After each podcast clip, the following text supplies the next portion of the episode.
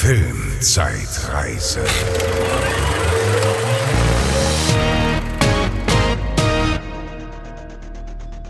Hallo ihr Lieben und herzlich willkommen zu einer neuen Ausgabe der Filmzeitreise, der letzten, vielleicht letzten Ausgabe in diesem Jahr, äh, 2023. Und wir reden wieder über die Kinostarts vor 20 Jahren aus dem Dezember 2003. Und das mache ich natürlich wieder nicht alleine, sondern mit der lieben Bezi. Hallo Bezi. Hallöchen. Bist du auch im Weihnachtsstress? Ich bin voll im Weihnachtsstress. Ja. Wird nicht einfacher mit mehr Kindern. Da wird der Stress nicht weniger. Das glaube ich. Ja, ich, bei mir ist auch irgendwie ein bisschen was los und man hat, ich habe es auch so ein bisschen vor mir hergeschoben. Habe aber tatsächlich alle Filme geguckt, die äh, es zu gucken gab. Äh, bin jetzt aber auch nicht so ultra krass vorbereitet. Ich habe mir natürlich das eine oder andere rausgeschrieben, aber ich hoffe, dass es auch ein bisschen plaudriger wird. Ähm, und äh, wir schauen einfach mal. Es ist auf jeden Fall wieder ein, also das Jahr war ja bisher, fand ich es absolut fantastisch und auch der Abschluss ist natürlich, äh, gerade für mich natürlich ein ja, Highlight. wirklich fulminant. Ne, also ich habe auch, als ich gerade Ringe. noch mal, als ich dann nochmal in mich gegangen bin, nochmal drüber nachgedacht habe, was es denn so gab dieses Jahr, äh, Höhepunkte, Tiefpunkte und so weiter, ähm, da habe ich auch ganz schön gestaunt. Ich glaube, das Jahr davor war, hatte längst nicht so viel zu, zu Nee, bieten und nee, nee. nicht Also so viel Erwähnenswertes dabei. wir machen es ja jetzt seit, also im dritten Jahr jetzt gerade, von den drei Jahren, die wir bisher gemacht haben, kann ich schon sagen, ist das auf jeden Fall mit Abstand, mit Abstand das beste Film. Ja, ich habe auch mal so meine Letterboxd, äh, mein Letterboxd-Profil angeguckt, was ich so für Top-Filme so aller Zeiten habe. Und da waren schon ein paar aus diesem Jahr dabei. Also können wir ja gerne am Ende nochmal drüber sprechen, aber das ist schon sehr hochkarätig. Und auch ein paar Überraschungen, so wo ich gar nicht mit gerechnet hätte, ne, was ich irgendwie auch ganz cool fand. Also auf jeden Fall sehr abwechslungsreich und äh, sehr hochkarätig.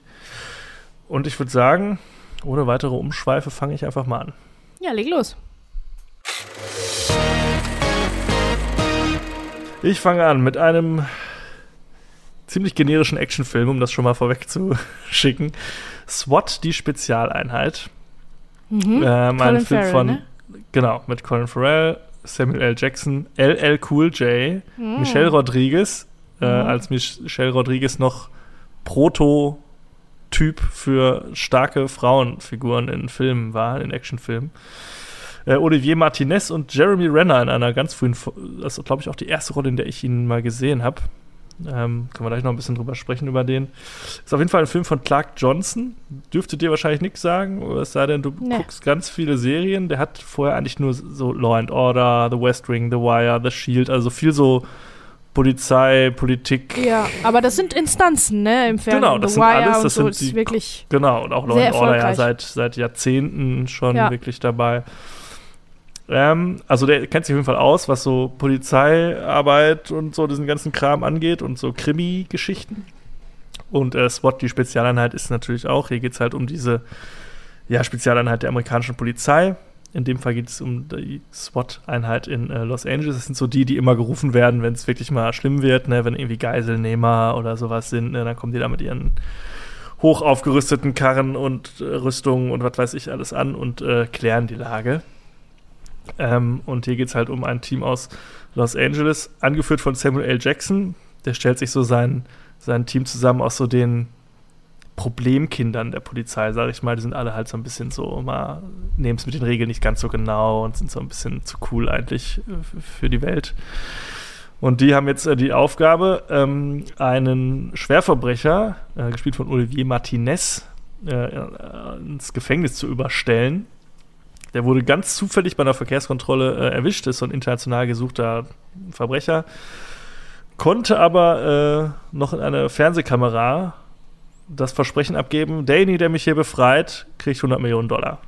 Uh. So, das ist die Prämisse spannend. quasi, ne? Äh, alle Gangster und alle äh, ja, Kleinkriminellen und organisiertes Verbrechen wollen diesen Typen jetzt halt freikriegen auf der Überfahrt quasi ins Gefängnis, um halt diese Kohle abzusahnen von ihm. Und unser SWAT-Team muss ihn jetzt halt da durchbringen irgendwie. Klingt jetzt erstmal, es ist eine ziemlich einfache Prämisse, ist wie so ein Elevator-Pitch irgendwie, ne? Elevator-Pitch, wollte ich sagen, Kannst ja. du wirklich so, ne, passt auf den Bierdeckel, ist aber jetzt erstmal nicht unspannend. Der Film dreht sich aber um diese Se Nummer nur so, sag ich mal, so im letzten Drittel. Das erste Drittel ist wirklich nur, wie sich dieses Team findet und wie die sich, wie die ausgebildet werden. Man muss sich vorstellen, das sind alles vorher eigentlich normale Polizisten und die werden dann halt berufen in diese Spezialeinheit und müssen dann halt so ein bisschen so Spezialtraining irgendwie absolvieren. Das heißt, du hast so ein paar äh, Trainingsmontagen mal, dann hast du irgendwie so die große Abschlussprüfung und sowas und ja, das ist an sich ganz, ganz nett und ganz spannend gemacht und vor allem visuell sieht es echt cool aus. Also es ist wirklich so wirklich State of the Art, Anfang 2000er, ne, Teal and Orange, äh, viel, ne? ist halt so cooler Soundtrack, wirklich richtig cooler Soundtrack, muss man sagen, für so einen Film. Ähm, aber ist halt eine sehr lange Trainingssequenz irgendwie. Und dann am Ende hast du halt so ein paar Actionspitzen, die aber wirklich, da bleibt nichts wirklich in Erinnerung. Also das meiste in Erinnerung bleibt wirklich von diesen Trainingsdingern. Äh, ich kann auch dazu sagen, das Ganze basiert auf einer Fernsehserie aus den 70ern. Gab es da, glaube ich, irgendwie nur ein oder zwei Staffeln.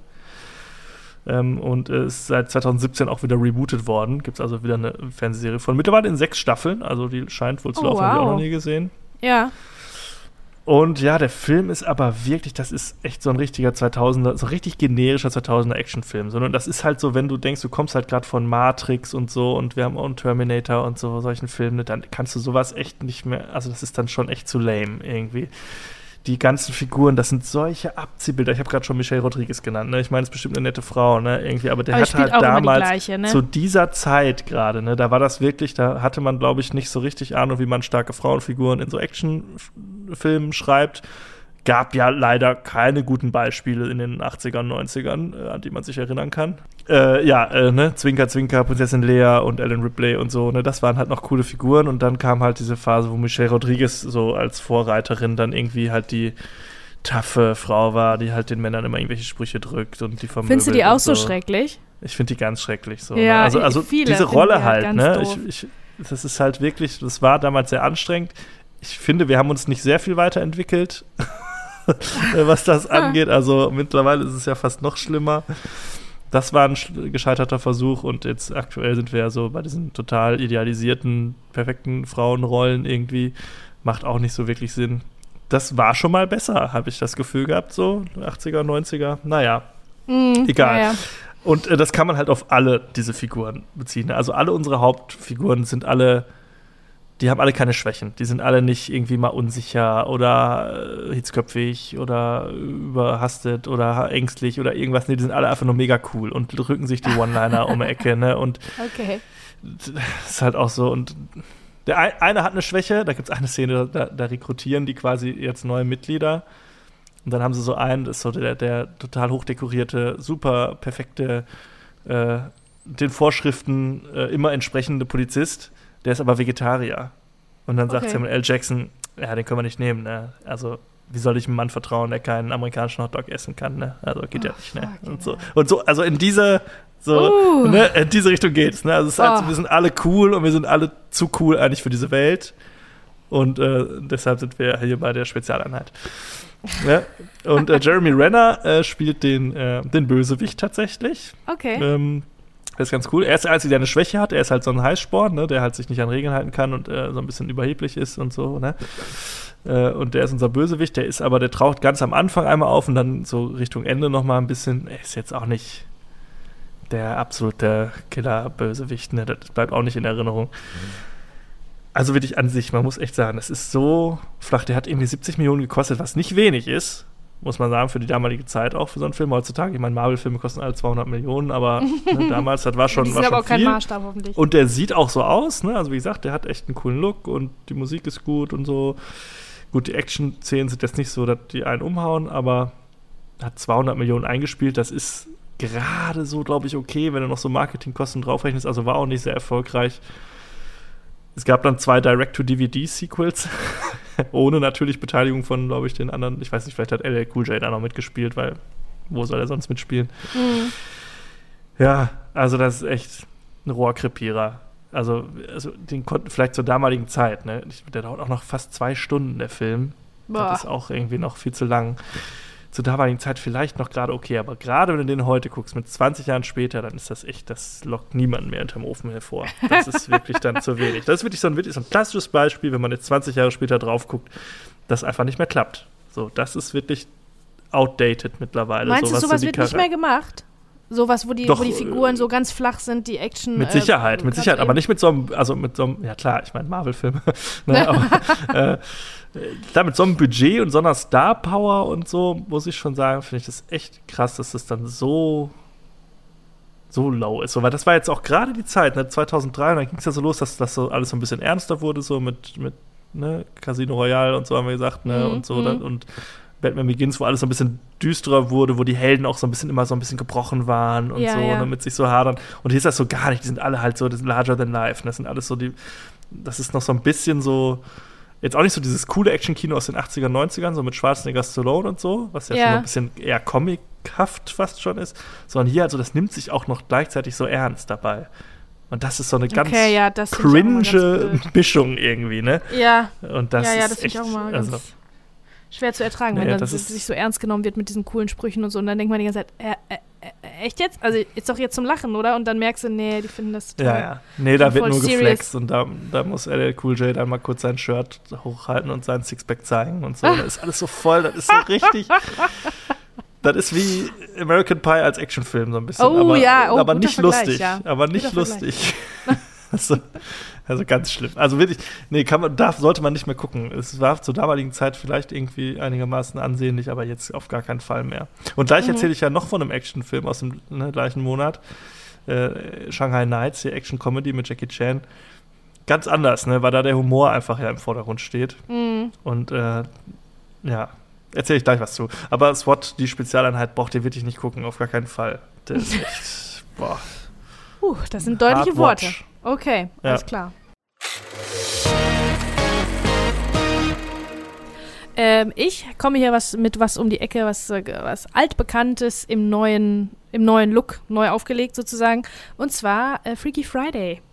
Ah, ja. Das ist die Body Switch Komödie, die Körpertauschkomödie mit Lindsay Lohan und ähm, Jamie Lee Curtis in den Hauptrollen. Ja. Die beiden sind Mutter und Tochter, Mutter und Teenie-Tochter. Ähm, und die tauschen die Rollen. Da wird, das ist wieder was, was Verzaubertes, so wie bei Big oder so. Oder wir hatten auch schon ein paar Filme, die so waren, Hm. dass auf einmal ähm, äh, was Magisches passiert und ähm, die Charaktere dann daraus lernen, für sich was lernen, hinterher geht alles wieder zurück. Also diese Geschichte, die gibt's auch, die gibt's tausendfach, ne? Also die ist Ja, ja. ganz, ganz, ganz oft neu aufgelegt worden. Aus gutem Grund, weil die gibt natürlich, das ist eine super Prämisse. Gibt ganz viel her, ne? Also so oft, wie, wie man sagt, keine Ahnung, äh, das gibt's ja in, als Mutter, Tochter, Familie, die ganze Familie Switch, das gibt's glaube ich jetzt gerade relativ neu auf Netflix mit Mhm. Jennifer Garner. Habe ich noch nicht gesehen, aber würde ich Aber war nicht mit ich- Jennifer Garner auch dieser 30 über Nacht? Ist ja auch so ein bisschen Der diese, auch, diese, genau, diese genau. Big-Geschichte, ne? Irgendwie so. Genau, den fand ich zum Beispiel klasse. Aber Ja, immer ähm, dieses, äh, wenn du mal kriegst, was du willst, und dann, Dann willst- guck mal, ja. ob das ob das wirklich will. ja, ja, genau. Also, ähm, und auch das, diese, diese Geschichte selber, dass Mutter und Tochter miteinander die Körper tauschen über Nacht Hm. für, und dann für eine Woche das Leben der anderen le der leben müssen, das gibt's auch ganz, ganz vieles. Äh, Also da, hat Jodie Foster zum Beispiel auch mal die Tochter gespielt, irgendwie in den 70ern gab's davon eine Version. Also ähm, diese Prämisse ist äh, ganz alt und ähm, auch aber spannend, ne? Ich kann man ja, Ja, wieder, wirklich immer wieder neu auflegen und immer wieder was Neues auch finden und so, ne? Und ist Ja. quasi ein Vehikel, um, äh, um diesen Kontrast zu erzählen zwischen Jugend und, ähm, und Reife, ne? Zwischen den Jugendlichen und den Erwachsenen. Und das wiederum verändert sich ja auch. Das verändert sich ja immer wieder, wie die Jugend ist und wie die Erwachsenen Ja. sind und wie das Leben so äh, spielt generell. Also ich finde das wirklich eine, eine Ist im Prinzip ein Film, den Prämisse. kannst du alle zehn Jahre machen. Ja, So. ja, auf jeden Fall. Auf jeden Funktioniert Fall. immer eigentlich.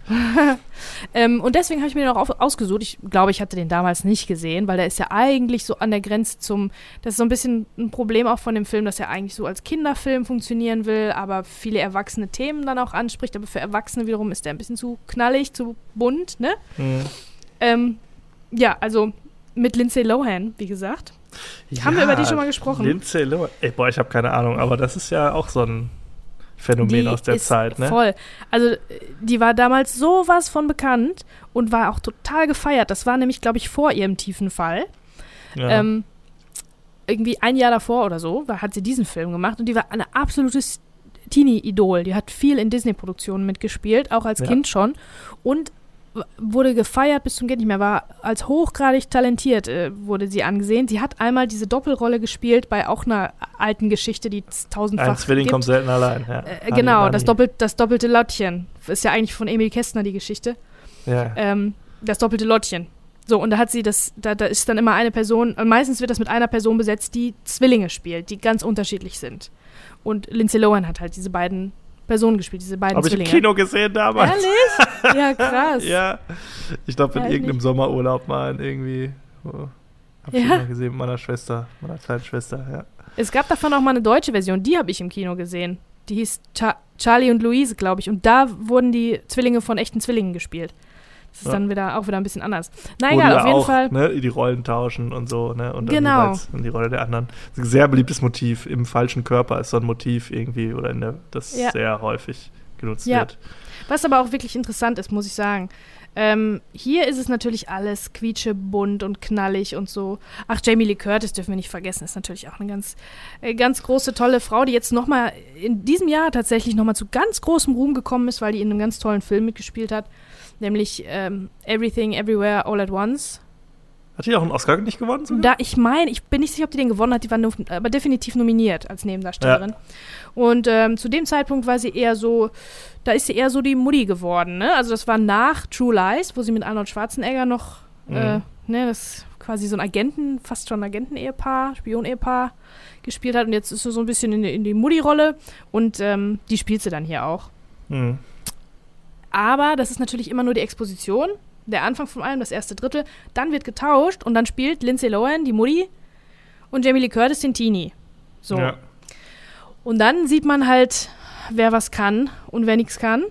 Ähm, und Lindsay Lohan, muss ich sagen, finde ich wirklich, zumindest als sie selber, als Teenie, finde ich die total talentfrei. Ne? Also die ist wirklich ganz, Mhm. oh, ich weiß nicht, ob das bei Disney-Filmen aus der Zeit, um die Zeit einfach so ist, aber sie spielt einfach überhaupt nicht gut, das ist total unauthentisch, alles. Aber auch das, das Set-Design und das Ganze drumherum ist, äh, strotzt jetzt nicht vor Authentizität, das will nichts Reales erzählen, sondern das will alles so ein Mhm. bisschen poppig sein hier in dieser Version. Ähm, ja, Wie der Name schon sagt, ein bisschen Ja. freaky. Freaky Friday, da gibt es Nietengürtel auf Hüfthosen und und. Ne, da Ja, gibt es ja. auch Ja, ja. was ich selber äh, natürlich, wie du dir denken kannst, getragen habe. Die Makeover-Sequenz gibt es. Ähm, es gibt äh, ja, ein bisschen schlechte Greenscreen-Aufnahmen. Also insgesamt ist das eine recht drübere Anfang 2000er-Interpretation von diesem klassischen Stoff. Aber auch Mhm. das, das ist ja der Punkt. Deswegen macht man das ja so oft, weil man immer wieder die, das Jetzt äh, da drin erzählt, ne? Und Genau, da ist es ja das jetzt nun mal einfach Anfang basiert ja- 2000. Genau, es basiert ja so auf diesen Missverständnissen, die da so ne, zwischen den Generationen entstehen. Das ist ja, wenn du das heutzutage machen würdest, ne, mit Generation TikTok hier, ne, wie heißen Mhm. die, Gen Z oder was, ne, und unser einer vielleicht schon, ne, oder Ja, vielleicht ein bisschen ja. älter, da ist ja, Ja. immer so eine große Distanz irgendwie, ne, und man versteht nicht so richtig, was jetzt so, ich, Ja. ich habe auch keine Ahnung, was die da machen, aber das ist, Äh, ja, das ist, ist schon also irgendwie spannend, ne? Und gleichzeitig total. ist man ja aber auch so viel reifer und hat so, wenn, man denkt sich auch wenn ich jetzt noch in meiner Schule wäre, ne, wie würde ich das alles, ach, wie entspannt das der eigentlich war, ne, im Vergleich zu dem und was man da für. Probleme hatte als Teenie. Ne? Und das ist, ist einfach eine coole Prämisse, spannend und man kann Ja. das wirklich ständig machen. Ich glaube, es wird auch nicht langweilig. Ja, also hier ist es leider, ist es tatsächlich so, dass das alles plakativ, diese Kontrast, natürlich willst du Kontrast rausarbeiten zwischen Jugend und Mhm. Reife, was du gerade gesagt hast, Jugend und Alter.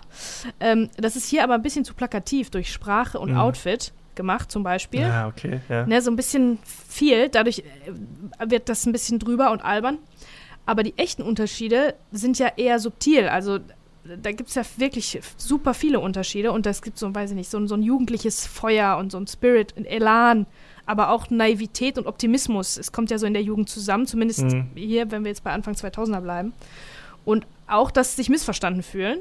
Und das Ja. steht gegenüber der Abgeklärtheit und vielleicht auch Resignation der älteren Generation und ja, Gefühl der Wichtigkeit und die viel, viel, viel größere Verantwortung auch eines Erwachsenen. Ja, ne? Und das ist ja, da- das sind so viele tolle Kontraste, die wirklich, die, die es wirklich gibt. Die sind aber hier so liegen gelassen worden eher für zugunsten Das von Oberflächliche. offensichtlicheren, oberflächlicheren Ach, krass, Sachen. ja, Das ist ein bisschen schade, ne? Ja. Also wenn man, wenn man ähm, Jamie Lee Curtis zuguckt bei ihrem Spiel, dann finde ich, dann merkt man das, weil die hat so, die ist so, auf einmal hat die so ein, also als Teenager ist sie dann, bewegt die sich auch anders und ist so ein bisschen so, so, ähm, hat mehr Elan und mehr Feuer halt so irgendwie, ne? Mhm. Aber auch das ist übertrieben. Dann ist sie in irgendwie, dann muss sie ein Interview geben. Das war schon, stand schon lange fest, dass die Mutter im Prinzip, also Jamie Lee Curtis, die ist eine ähm, Psychologin, Psychiaterin, ähm, die muss dann äh, in einer Talkshow ein Interview geben und zu dem Zeitpunkt, oh je, ist, die, ist gerade der, der Teenager in sie gefahren.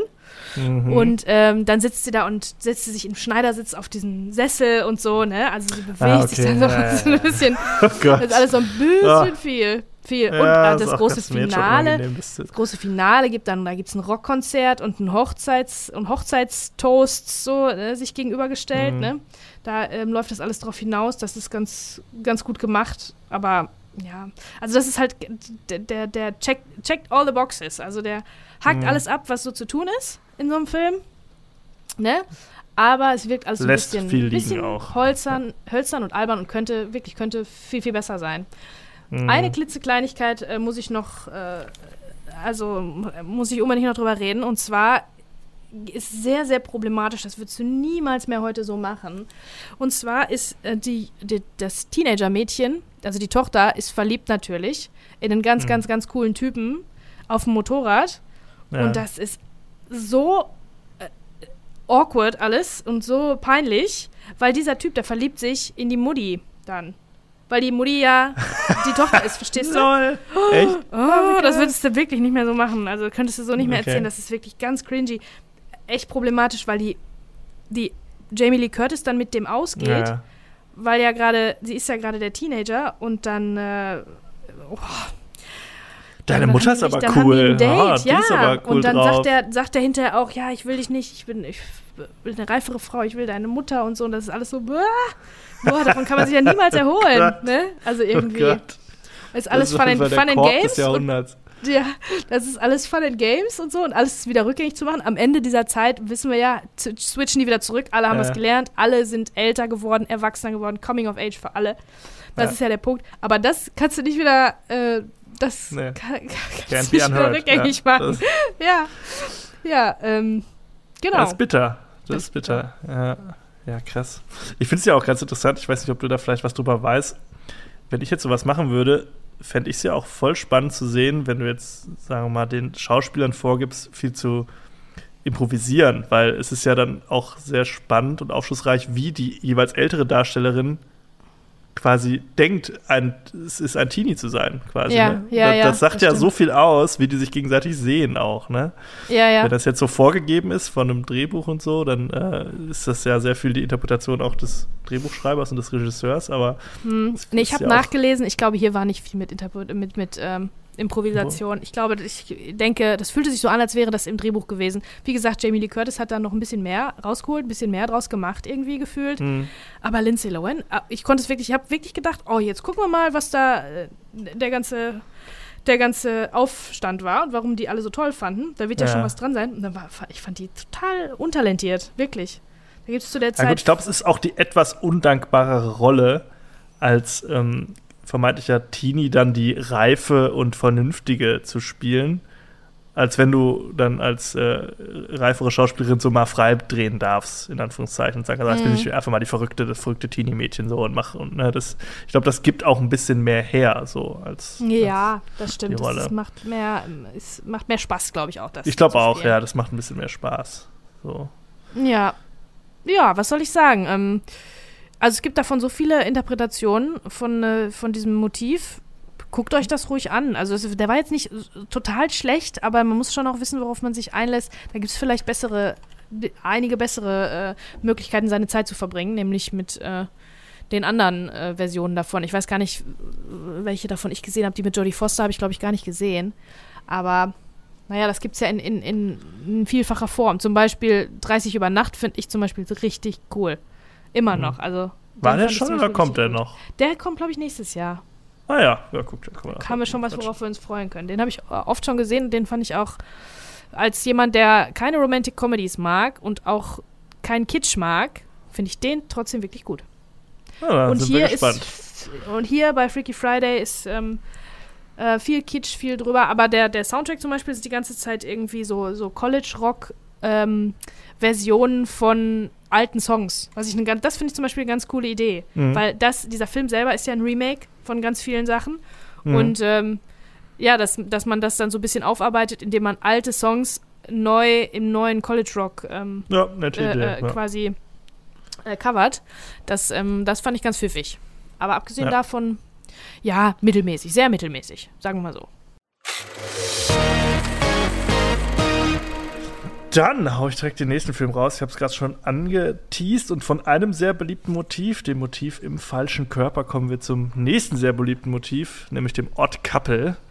Und äh, in diesem Fall haben wir eine Buddy-Cop-Komödie oder eine Buddy-Komödie äh, mit Jackie Chan und Owen Wilson als äh, das ungleiche Paar. Ähm, und das ist im Prinzip so wie Rush Hour äh, im Wilden Westen damals. Ähm, Shanghai Nights ist die Fortsetzung von Shanghai Noon, das war der erste Teil, wo äh, Jackie Haben wir Chan den halt nicht auch schon besprochen? Nee, ich glaube nicht. Nee, nee, Nein? Wir haben Rush Hour 2 hatten wir. Ach haben wir so, besprochen. stimmt. Genau, also die sind sich auch sehr ähnlich, wie gesagt, in ihrer, äh, in ihrer Form.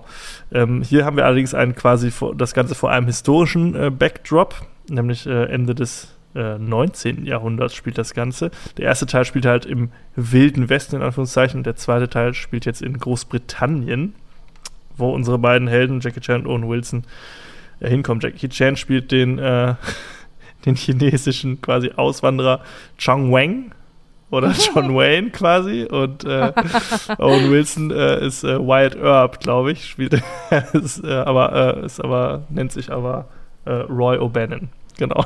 Egal. Das fing schon so am Ende des ersten Teils an, dass das so ein bisschen so auf geckig gemacht ist, dass die eigentlich ja quasi historische Figuren irgendwie sind oder historischen Figuren begegnen oder so. Und ähm, vollkommen wurscht. Äh, ist ein Film von David Dobkin. Der hat danach noch die Hochzeitscrasher gemacht, auch mit Owen Wilson und äh, diesen Eurovision Song Contest Film mit Will Ferrell.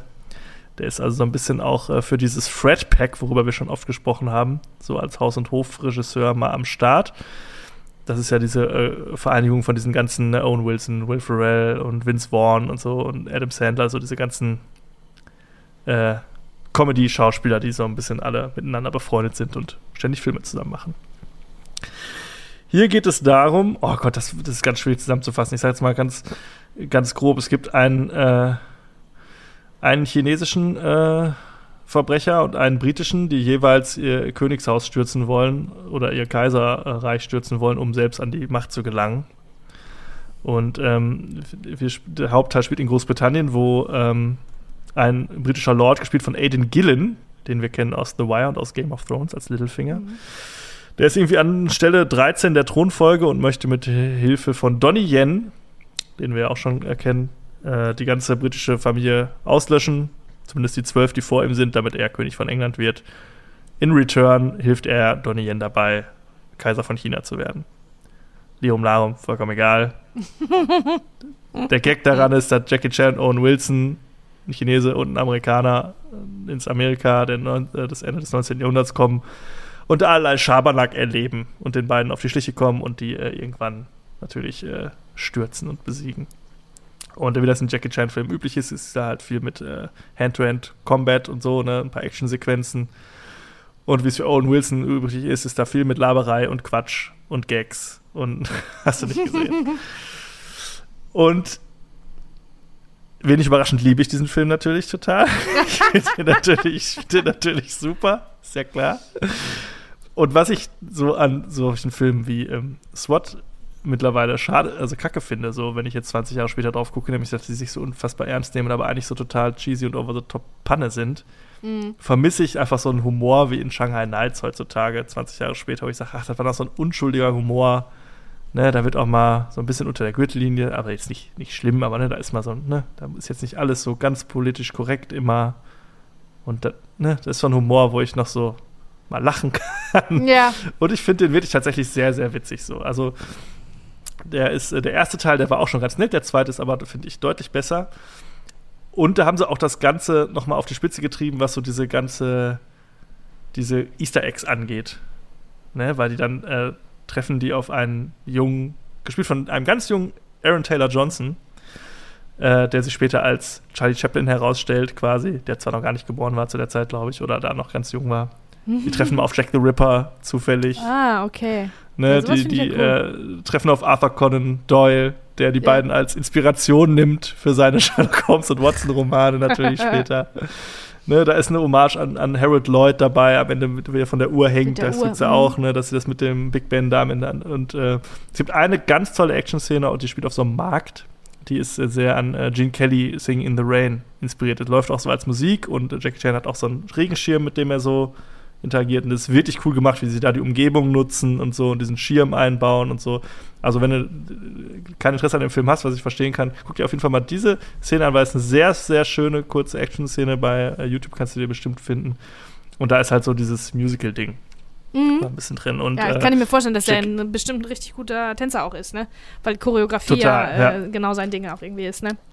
Genau, und das ist wirklich eine ganz tolle Szene. Und Jackie Chan hat ja auch schon immer gesagt, dass er natürlich, natürlich früher von diesen Stummfilmen auch inspiriert war, ne? Und von diesen, gerade Sachen so wie Harold Lloyd und so, ne? Das ist ja, also was die so an, und Buster Keaton, was die so an Stunts auch damals gemacht haben. Da gibt es auch diese Mhm. eine, ich weiß ja nicht, das glaube ich, Buster Keaton, wo dieses Haus umfällt Mhm. und er am Ende in dem offenen Fenster quasi, also die Ja, Hauswand ja, umfällt ja. und er quasi, das sind ja Stunts, äh, da krieg, kriegst du ja heute gar keinen mehr, also würden die sagen, das ist bescheuert, das machen wir auf gar keinen Fall. ja, Ist ja. ne?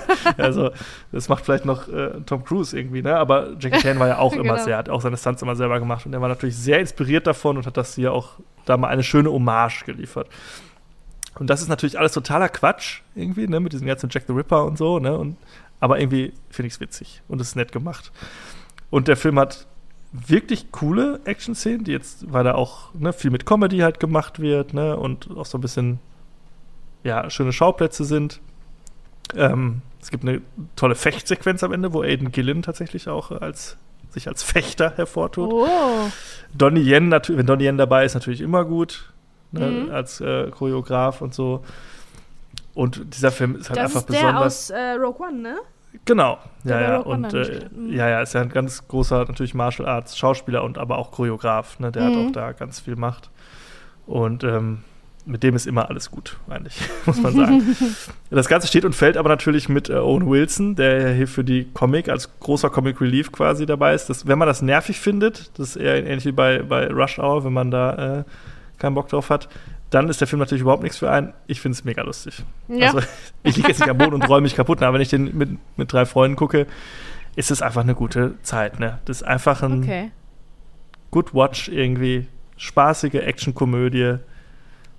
Also ich, das ist wirklich, solche Filme vermisse ich, Ja? muss ich wirklich sagen. Das ist so das, was mir fehlt. So, mittlerweile so, vor ein paar Jahren ist ja Marvel so in diese Kerbe gesprungen, so mit diesem, okay, wir haben Actionfilme, die sich aber nicht ganz so ernst nehmen. Das wurde aber dann ein bisschen zu viel irgendwann, weil der, ja, die Stakes ja trotzdem immer höher werden sollten und das vermeintlich immer alles so ernst sein sollte und dann immer so gebrochen wurde. Das ist auch wie bei Star Wars. Ne? Wenn du eigentlich einen Ja. ernsten Moment hast und brichst es dann so ganz krass mit so einem Gag, dann bist du halt so, okay, was soll ich das jetzt ernst nehmen oder soll ich es nicht ernst nehmen? Und hier ist halt ganz klar, okay, es ist eine Comedy und nimm es nicht ernst und es ist Spaß. Und die haben Spaß am Set. Mhm. Und ich finde, Jackie Chan und Owen Wilson haben auf jeden Fall eine gute Chemie. Ähm, das ist, äh, funktioniert richtig gut. Und ich kann nicht viel zu dem Film sagen, außer dass ich den wirklich, wirklich, wirklich sehr mag. Den gibt es gar nicht mehr auf DVD zu kaufen oder noch ganz selten. Das ist wirklich eine Rarität. Ich glaube, der erste auch. Und ähm, Wo hast Ja, du den denn jetzt dann aufgetrieben? gestreamt. Ja, ja, okay. Gestreamt. Ähm, aber ich hätte ihn gern mal im Regal eigentlich stehen, muss ich sagen. Und äh, ja, einfach ein toller Film. für mich. Ich glaube, es ist gar nichts für dich. Für dich null. Auch wenn Ja. natürlich so diese Zeit irgendwie für dich natürlich lustig ist und so diese ganzen Anspielungen. Aber ich Ja, glaube, das, das ist so ich, plump. das Ich glaube, das ist ich so plump und so, so geckig. Das ist halt, äh, ja. Ist jetzt nichts, nichts, wo man irgendwie was finden muss im Bild, um, äh, es- sondern es ist einfach immer so voll. Äh. Aber es ist schon ganz nett. Es ist dann so, dann äh, verkleiden die sich irgendwann, äh, die beiden. Und äh, er setzt sich irgendwie so eine, Jag so eine Jagdmütze auf und nimmt so eine Pfeife in, in, die, in die Hand. Ja. Und dann stehen die so vor so einem Fenster und äh, dass da sich so eine Silhouette von denen so abzeichnet. Und das ist halt so genau dieses Sherlock Holmes Ach, und Dr. Watson, diese Silhouette, die man so kennt. ja. Das ist nur so ein ganz kurzer Moment natürlich. Das ist natürlich Panne hoch 10, ne? Aber weil das auch einfach so zwischendurch so eingestreut wird, ich mag sowas. Ich finde, Ja, ich, ich find, ja, da das Freude dran. Ja, das hört sich für So. mich auch gar nicht so schlecht an. ja, und das ist natürlich, am Ende ist es natürlich dann immer so noch so ein, so ein Gag, wenn der Junge dann sagt, ja, ich heiße Charlie Chaplin. Und dann ist dann auch so, ach ja, natürlich, auch noch das. das ist halt, ja, es ist alles, es ist alles Panne. Es ist eine klamaukige Komödie und ich mag sie sehr, weil ich diesen Humor halt so vermisse. Ja, heutzutage. warum nicht? Auch das hat, äh, hat unbedingt einen Platz in der Filmlandschaft, ne? Ja, absolut. Also gucken von mir aus.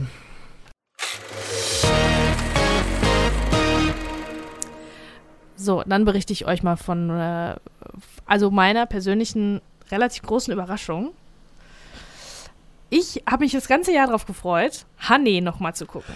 Ich war jetzt gerade voll verwirrt. Ich dachte, eine Überraschung jetzt. Ich dachte, du sagst jetzt mein ganz persönlichen, mein ganz persönliches Waterloo. Und jetzt kommt deine. Jetzt bin ich, jetzt bin ich sehr neugierig. Ich habe mich die ganze Zeit darauf gefreut, weil ich habe Honey damals im Kino gesehen mit ähm, unserer lieben guten äh, Freundin und auch hoffentlich Hörerin Lara. Und wir haben uns damals schon so drüber lustig gemacht. Wir kamen aus dem Kino raus und fanden den so, so, so, so albern und doof. Dass ich. Und, und hab den natürlich nie wieder gesehen danach, ne? Und dann habe ich den jetzt nochmal geguckt. Und er ist immer noch ein bisschen albern und ein bisschen doof. Aber ich verstehe ein bisschen mehr, was der wollte. Also, Okay. Es ist nicht mehr, meiner, äh, pass auf, äh, Honey ist meiner Meinung nach nicht mehr der schlechteste Film aller Zeiten. Okay. Sondern äh, sprechen wir bestimmt nachher nochmal drüber. The Core. Achso, ich dachte, jetzt kommt Herr der Ringe. Nein, aber ich würde Van Helsing mir nochmal zu, zum, zum, Nein, zur Brust nehmen müssen, du, weil ich glaube, also eigentlich das war Honey in meiner Erinnerung immer dicht gefolgt von Van Helsing als zweitschlechtesten Film aller Zeiten. Auch das muss man vielleicht, muss ich da vielleicht nochmal überdenken. Ich weiß nicht, was ich da abgespeichert habe in meinem Von Helsing kommt, glaube ich, auch nächstes Jahr. Da wirst du ja, zu Kreuze gut. kriechen und wirst sagen, nein, ich habe das Genie nur nicht erkannt. also passt auf, Honey. Äh, das ist ähm, Jessica Albers Vehikel, um richtig gut auszusehen und zu tanzen. Es ist ein Tanzfilm, der im vermeintlich im Ghetto spielt. Äh, ja, auf den Straßen von Philly, glaube ich, ist, soll es dann sein. Oder sogar New York. Das ist äh, nebensächlich. Also es spielt im Prinzip im, im Ghetto. Und Honey Daniels, so heißt sie, Honey ist ihr Vorname, ähm, ist eine junge Tanzlehrerin und Tänzerin und die versucht immer bei Videodrehs unterzukommen. Und ähm, kann aber auch total gut choreografieren und kann voll gut auch mit der Jugend und so, ne? Und die ist voll hip und dann machen die immer, machen die immer High Fives und oder was man, was man so macht in der äh, Community einfach. Also, ihr merkt schon, äh, völlig unrelatable für mich, ne? Also hatte ich damals nicht und habe ich heute auch keinen Bezug zu, aber ich verstehe, was, ich verstehe jetzt ein bisschen besser, was da versucht werden sollte. Okay, also erstmal zu den, äh, zu den Fakten. Jessica Alba. Jessica Alba ist natürlich wunderschön. Da kann man nichts sagen. Ja, kann man, nicht, äh, kann man nicht anders sagen. sagen. Ja, ja ist korrekt. Ist die es aber kam aber, glaube ich, Jahre später noch so ein Vehikel für sie raus. Sin City? Blue Crush also alles, ja, alles wo, die, wo die bauchfrei unterwegs ist, ist, glaube ich, ein Vehikel, wo alle nur gucken sollen, guck mal, guck mal, wie schön Jessica Alba ist. Ja. Und hier ist das, ist sie die meiste Zeit bauchfrei. Ach, das ist aber die Klamotte ist auch sowas von Anfang 2000er. Also so hüftig die Hosen, also so auf Hüfte und dann noch geschnürt an den Seiten, weißt du? Mm, und dann mit so mhm. mit so äh, Sport-BH-Dingern, dass der ganze Rumpf im Prinzip bis zum bis zum Ansatz. Charme. Ja, alles zu sehen. Aber das kann sie, kann sie sich locker leisten. Jessica Alba sieht einfach fantastisch aus. Ursprünglich war diese Rolle gedacht für Alia, die aber verstorben ist. Die ja. haben wir ja gesehen in äh, Königin der Verdammten. Naja, jedenfalls ähm, ist sie Tänzerin, die wird entdeckt in der Disco beim Tanzen, äh, tanzt voll cool, macht dann Dance-Off in der Disco. das ist an sich schon so total albern. So, und irgendein Fernseh-, äh, Videoproducer sieht das, findet die toll, äh, bringt die mit ans Set und äh, dann lernt die irgendwelche Hip-Hopper kennen und tanzt da mit in den Videos und dann übernimmt die die Choreografie, weil die das viel besser kann als die anderen. Ähm, steigt zum Star auf sozusagen wird dann wieder fallen gelassen von diesem Produzenten. Da sage ich gleich nochmal was zu. Stichwort MeToo. Ähm, und dann am Ende löst sich natürlich alles in Wohlgefallen auf, weil das ist diese Art von Film. Das ist keine Milieustudie, mhm. das ist nicht authentisch, das ist nicht ernst zu nehmen, das ist. Ähm, äh, also, ähm, was da gezeigt wird, ist wirklich die absolut leichteste Light-Version vom, ja, vom Ghetto, wovon Hip-Hop äh, gerne ja. spricht und singt. Und das ist halt so leid, dass das irgendwie gar nicht mehr authentisch so richtig ist, ne? Weil das die, allein schon Jessica Alba ist halt so clean und so sauber und perfekt und ähm, ja äh, und die ist auch dieser Charakter Honey hat auch überhaupt keine Fehler. Also es ist überhaupt ist gar nicht authentisch, ne? Also die, die, die ist immer lieb und immer toll und dann unterstützt sie die Kinder und dann will sie da eine Schule kaufen, eine Tanzschule direkt in dieser, in dieser schrecklichen Gegend, in a bad neighborhood.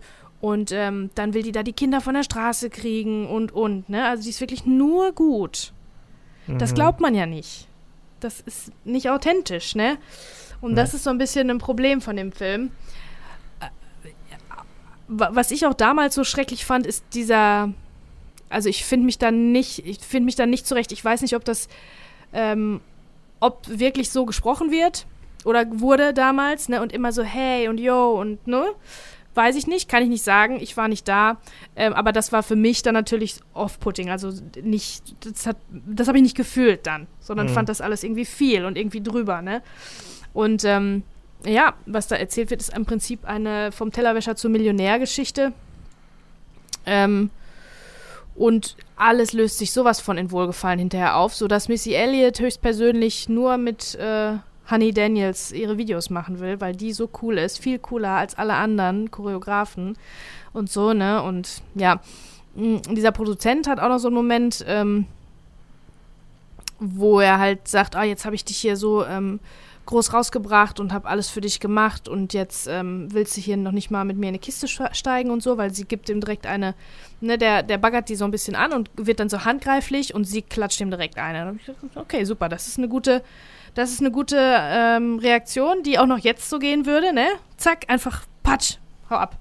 So, und ähm, die ist halt, äh, ähm, die behält ihre Integrität und macht das nicht, obwohl er sagt, ich mache deine ganze Karriere kaputt, ich ähm, erzähle, niemand wird mehr mit dir arbeiten wollen, du wirst keinen Job mehr kriegen, bla bla, aber trotzdem steigt die nicht mit dem in die Kiste und das ist ja wirklich absolut voll MeToo, ne? Das ist ja.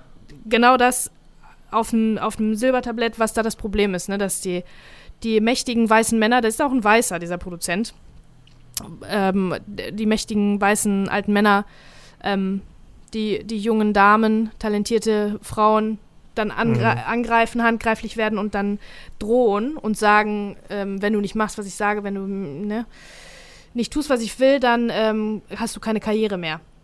Ja. Und ähm, ja, das ist genau das, ist, ist da zu sehen. Äh, Honey bleibt standhaft und sagt, nein, ist mir egal, will ich alles nicht. Ähm, und ähm, außerdem denkt sie die ganze Zeit und es hat auch recht am Ende, dass sie für ihr Talent Karriere macht.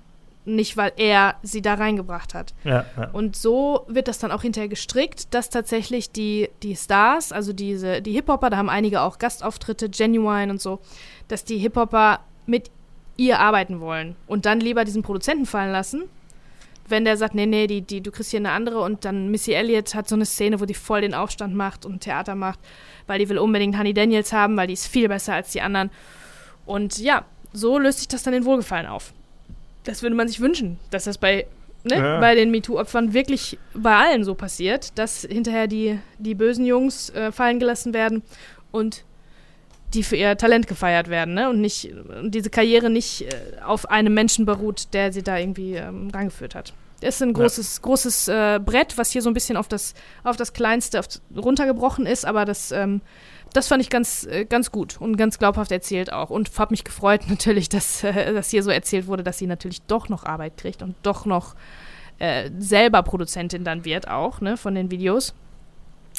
Auch ganz nett gemacht fand ich, also man muss ja jetzt irgendwie glauben, dass die besser ist als die anderen. Die ist nicht viel besser. Also Jessica Alba kann schon tanzen und toll aussehen, keine Frage. Du siehst aber, dass die Tänzer, die im Hintergrund sind, mindestens genauso talentiert sind, weil das echte mhm. Tänzer sind, die dafür bezahlt werden. Warum also ist jetzt sie was Besonderes? So, und das fand ich, haben sie ganz, ganz süß gemacht, dass die, ähm, irgendwie soll sie dann was choreografieren und dann fällt ihr aber nicht so richtig was Cooles ein. Dann steht sie und sagt, ach, irgendwie ist das blöd, keine Ahnung. Und dann alle gehen zum Mittag und sie beobachtet dann äh, ein Basketballspiel. Und dann sieht man, wie sie aus diesem Basketballspiel Bewegungen in Tanz umwandelt. Ah, okay. So, um das so ein bisschen rauszuholen, was ist jetzt an der so besonders, ne? Und die hat halt, also ihr wird unterstellt hier, dass sie quasi eine Auffassungsgabe hat, ähm, Dinge zu sehen, die irgendwie spannend sind und spannende Bewegungen sein könnten, die im Tanz auch funktionieren. So, und dann wird die Choreografie auch irgendwie spannender gut, das ist und ja so ein okay. bisschen. Das ist ja schon mal. Ne? Genau. Ich hätte nie gedacht, dass ich so viel Positives schon zu sagen habe über diesen Film. Ja. Ne? Aber es So. ist natürlich, man sieht das 20 Jahre später mit anderen Augen, vielleicht mit analytischeren Augen auch. Das finde ich Äh, aber also- schön. Ne? Das gibt ja auch so Filme. Also wir haben ja häufig Filme, wie ich ja heute auch schon gesagt habe, die mit dem gewissen Abstand dann äh, nicht mehr standhalten können. Aber wenn man Mhm. dann andersrum auch mal was mehr zu würdigen weiß, ist ja auch schön. Ja, Ist doch toll. hör mal, ich habe die, ähm, die Eckdaten ganz ähm, unter den Tisch fallen lassen. Ähm, es gibt nämlich, fällt mir gerade auf, ähm, es gibt Fortsetzungen davon und zwar nicht so knapp, es gibt sogar drei Fortsetzungen. Ein paar davon Direct-to-Video und so, ne? Honey, Ja. 1 bis 4 gibt's, ehrlich. Nicht mehr mit äh, Jessica Alba, aber mit dem Regisseur Bill Woodruff, so heißt er. Ähm, der hat viele Se viel Serien gemacht, nämlich Yellow Jackets oder Fear the Walking Dead zum Beispiel, ähm, jetzt in neuester Zeit. Und ähm, ja, der hat, wie gesagt, die Honey-Fortsetzungen auch gemacht, die mit mäßigem, mit relativ gutem bis mäßigem Erfolg dann gelaufen sind. Ähm, wer auch noch dabei war bei dem Film, war Mackie Pfeiffer. Der ist auch, ähm, ist auch ein echt, ein echt guter. Der hat bei, einem, bei, bei der Neuauflage von Dawn of the Dead, meine ich, mitgemacht. Ist Dawn of the Dead der, der im, im, im, im Einkaufszentrum spielt? Ja, Ich ne? schon, ja. Ja, ja, Mhm. da hat er mitgemacht. Dann haben wir Romeo Miller. Und wenn mich nicht alles täuscht, ist das Lil Romeo. Ja, kann sein. Ne? Also es ist ein Hip-Hopper, jetzt äh, dann geworden. Und der ist quasi der kleine Junge, den äh, Jessica Alba, den Honey quasi so versucht, von der Straße fernzuhalten. Da gibt es auch dann so eine Szene, wo der Drogen dealt für die Großen. Also das vielleicht ist er in dem Film vielleicht 13, 14 soll er sein. Und dann ähm, wird er geschnappt. Das ist alles ohne, ohne Dialog. Da ist nur Musik drüber. Dann wird er geschnappt von einem Undercover-Polizisten und dann in Juvie, also in den Knast mit den orangenen Overalls. Das ist man dann ja, als Jugendlicher ist man dann da ja nur ein, zwei, drei, vier Wochen, keine Ahnung. Und ähm, ja, das ist natürlich ganz schön dramatisch und ganz schön fürchterlich. Das wird in anderen Filmen natürlich schrecklich, schrecklich erzählt. Aber hier ist man, das ist ein Tanzfilm. Ab sechs, glaube ich. Ich muss nochmal nachgucken. Da muss das natürlich absolut entschärft werden. Und das haben die auch gemacht und das gar nicht so, gar nicht so schlecht gemacht, ne? Dadurch, dass der Dialog wegfällt, dass das nur so eine, Man merkt, wie so eine wie schwer es dir fällt, ist. zu loben. Ja, wie so eine Clipstrecke. Ne? Also mich, mich stört das, dass der so absolut überhaupt gar nicht in der Realität, also dass er re realistisch sein will und authentisch und alles for Hm, ja. real und so. Und dann ist aber das eher so absolute Märchen, Gegenteil von real. Das ist ein Märchen, ja. Aber als Märchen, als Hip-Hop, Tanz, äh, schlechte Gegend, Märchen, funktioniert das ganz gut. Weil hinterher tanzen alle und singen alle und alles ist toll und sie kriegt das Geld zusammen, um diese Schule zu kaufen, um vielleicht die Kinder von der Straße fernzuhalten, um allen eine bessere Boah. Zukunft zu ermöglichen, damit niemand mehr Drogen dealen muss und alle nur noch tanzen können. Den ganzen Tag. Bam. Ja. Ja, schön. Honey, Leute, ja. Ist immer noch schlecht. Was soll ich sagen? Ist immer noch, ist immer noch schlecht und albern, aber ich verstehe jetzt ein bisschen besser, was, was der wollte. Er wollte ein Märchen sein. Ne? Und Missy Elliott hat auch nur eine Rolle, einen Gastauftritt und da haben wir uns so drüber lustig gemacht. Hey Missy, alles klar? sagt Honey dann. Hey, na? Hey, yo. Hey Missy. So als ob die sich schon ewig kennen. Missy Elliott und irgend so eine Honey Ja. dahergelaufene Choreografin, aber gut, ne? Ähm, die ist, ist halt auch voll drüber und voll so auf lustig und auf äh, über, also das ist eine Karikatur von sich selbst, spielt die. Ja. Ja. Was, was, was soll ich sagen? Es ist ein Hip-Hop-Märchen. Das hast du wirklich ganz gut äh, zusammenge zusammengefasst. Ein Hip-Hop-Tanzmärchen. Guckt es euch an. Ach, guckt euch doch alles an. Guckt euch an, wie schön Jessica Alba ist. Und was für Klamotten da getragen wurden, ei, Leute. ei, ei. Und äh, also nicht zu wenige davon hatte ich im Schrank, ne? Natürlich nicht so, das stand mir längst nicht so gut. Aber, war, ach Gott, ey. Also es ist wirklich auch ein Zeitzeugnis, weil das ja so äh, am Zahn der Zeit sein will. Ja, klar. Dadurch ist es natürlich gealtert. Ohne Ende gealtert, ne? Die Frisur und der dicke, ganz viel Lipgloss war auch damals in. Viel zu viel Lipgloss auf den Lippen. Ja, Bauchnabel-Piercing. Bauchnabelpiercing. Ach klar, ja. Ja. Ja, Kommt alles wieder. Es kommt immer alles wieder. ja, das stimmt. Und dann ist das der große Klassiker, den alle dann genau. wieder gucken. Ja, genau. Hoffentlich kommt MeToo nicht wieder. Also da fand ich auch ganz, ganz gut, wie die da das Thema äh, wie die das so erzählt haben, was ja wirklich äh, haufenweise passiert und passiert ist, sowohl in der Musikindustrie als auch Film, als auch eigentlich überall. Ähm, ja, und dass das hier dann mal quasi verfilmt wurde. So, ich glaube, größer kann ein kann, können zwei Filme nicht auseinanderliegen als Honey und Der Herr der Ringe, die Rückkehr des Königs. Oh, das ist natürlich jetzt, ja. Das genau, ist natürlich jetzt ein jetzt harter Cut, sag ich mal, ne? Aber ja, wir kommen zum großen Abschluss meiner Lieblingsfilmtrilogie. Ähm, es war unvermeidlich und äh, ja, ich muss gar nicht mehr so viel zu den harten Daten sagen, denn es ist alles genau wie bei den ersten Teilen. Wir wissen ja, dass die alle gleichzeitig gedreht wurden. Es ist die große epische Conclusio der, äh, ja, der, der Ringe-Trilogie von Peter Jackson. Zum Cast könnte man sagen, dass äh, John Noble als Denethor äh, in der Kinofassung hier zum ersten Mal auftaucht. In der Extended-Version des zweiten Teils taucht er aber auch schon auf, aber ich möchte ihn trotzdem nennen, als quasi ein mit neues Mitglied des Casts. Und man könnte sagen, dass Christopher Lee, Brad Dourif und Bruce Spence nur in der erweiterten Fassung dieses Films auftauchen, nicht in der Kinofassung. Die du dir selbstverständlich angeschaut hast die ich mir hast du das wieder im, im, Hast du das denn geschafft, das wieder im, also als Dreier-Set dann zu gucken? Ich habe es leider nicht geschafft, muss ich sagen. Ich habe es leider nicht geschafft. Es hat dieses Jahr wirklich die Weihnachts, der Weihnachtsstress hat äh, mich daran gehindert. Ich habe dann nur den eingeguckt und ich habe ihn aber tatsächlich mit äh, Audiokommentar geguckt. Hm, die vier okay. Stunden habe ich mir ja, gegeben. Hättest du ja super viel zu erzählen. Ich könnte, also das ist ja sowieso, ich habe mir bei den letzten beiden Filmen ich mir so viel aufgeschrieben, ne? Ich habe wirklich ja nochmal recherchiert, nochmal die Anhänge geguckt und alles mögliche. Und ich habe mir gedacht, boah, diesmal, ich kann jetzt nicht schon wieder hier einen einstündigen Monolog halten. Wir sind, müssen ja auch mittlerweile, muss man mit diesem Film auch andere Maßstäbe ansetzen. Ist der dritte Teil. Man kann jetzt nicht mehr sagen, ja, es hat jetzt filmisch irgendwie drei Aktstruktur, bla bla bla. Das ist jetzt auch egal im dritten Teil. Ne? Wir wissen, dass diese Filme alle ein sehr hohes Niveau durchgehend gehalten haben. Und das, ich finde, das gilt natürlich auch für den dritten Teil. Ähm, der Film hat elf Oscars gewonnen das war sicherlich auch so ein bisschen so stellvertretend für die ganze Trilogie, irgendwie, mhm. denke ich mal. Ne? Aber ich denke, man muss auch über viele Sachen nicht diskutieren, ne? was so Kostüm und was weiß ich, was alles angeht. Und ja, der war bahnbrechend, was Effekte angeht, was Motion Capturing angeht, was digitales Color Grading angeht, tolle Kamera, toll ist, ne? Alles super, dass der jetzt nicht die Schauspiel-Oscars abräumt, ist auch klar, denke ich mal. Da gibt es ja immer noch andere Filme, die dann da weit vorne sind. Aber ja, das war ein Film oder eine Trilogie, Lightning in a Bottle, sagt man ja so schön. Ne? Das, da kam so viel zusammen, die haben irgendwie, dass das überhaupt entstanden ist, ne? dass die dieses hohe Budget gekriegt haben, dass Peter Jackson als Horror-Trash-Komödien-Regisseur so viel Geld kriegt, um solche Filme zu machen. Dass es dann so geworden ist, wie es geworden ist. Ne? Dass dann dieses ganze Land, Neuseeland, dass sie da alle mitgearbeitet haben. Und das ist halt wirklich ein einmaliges Ding. Und es lässt sich auch nicht mehr wiederholen, scheinbar. Denn wir haben gesehen beim Hobbit, dass es da überhaupt nicht funktioniert hat.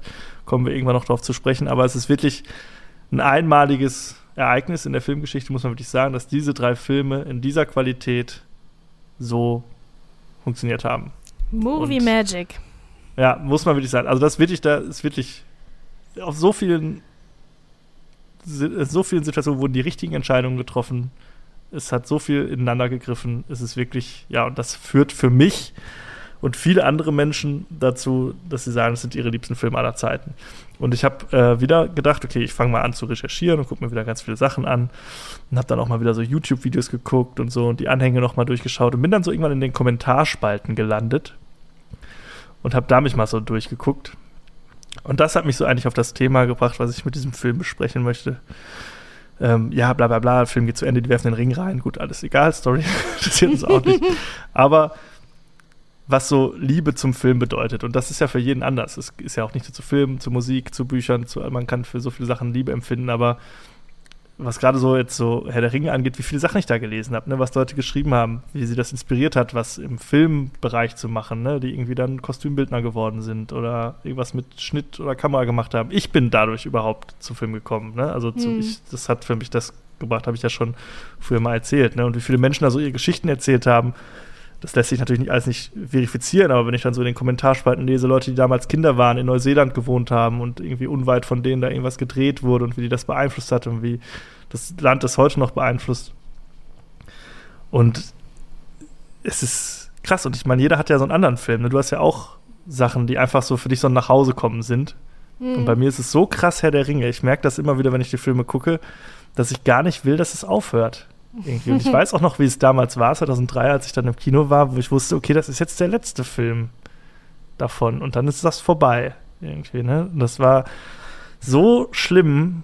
Also nicht schlimm, also ich habe da jetzt nicht geheult, weil das vorbei ist. Emotional, ne? sehr emotional Man- wahrscheinlich. Ne? Man freut sich halt einfach, dass man das hat, aber man ist trotzdem traurig, dass es vorbei ist. So. Manchmal ist es auch gut, dass es vorbei ist, denn wir wissen, wenn solche Serien weitergeführt werden, dass es sehr schwierig ist, diese Qualität zu halten. Das sehen wir bei Sachen wie Indiana Jones, bei Star Wars, bei Ja, manchmal Hast du kommen Sachen gesehen, zusammen, ne? vielleicht auch ein bisschen, wirklich ein bisschen Magic noch dabei und das, das Schicksal und der ne, Moment, es soll dann dieser so sein für diesen und Moment. alles kommt zusammen Ja. und macht den perfekten, den Perfect Storm.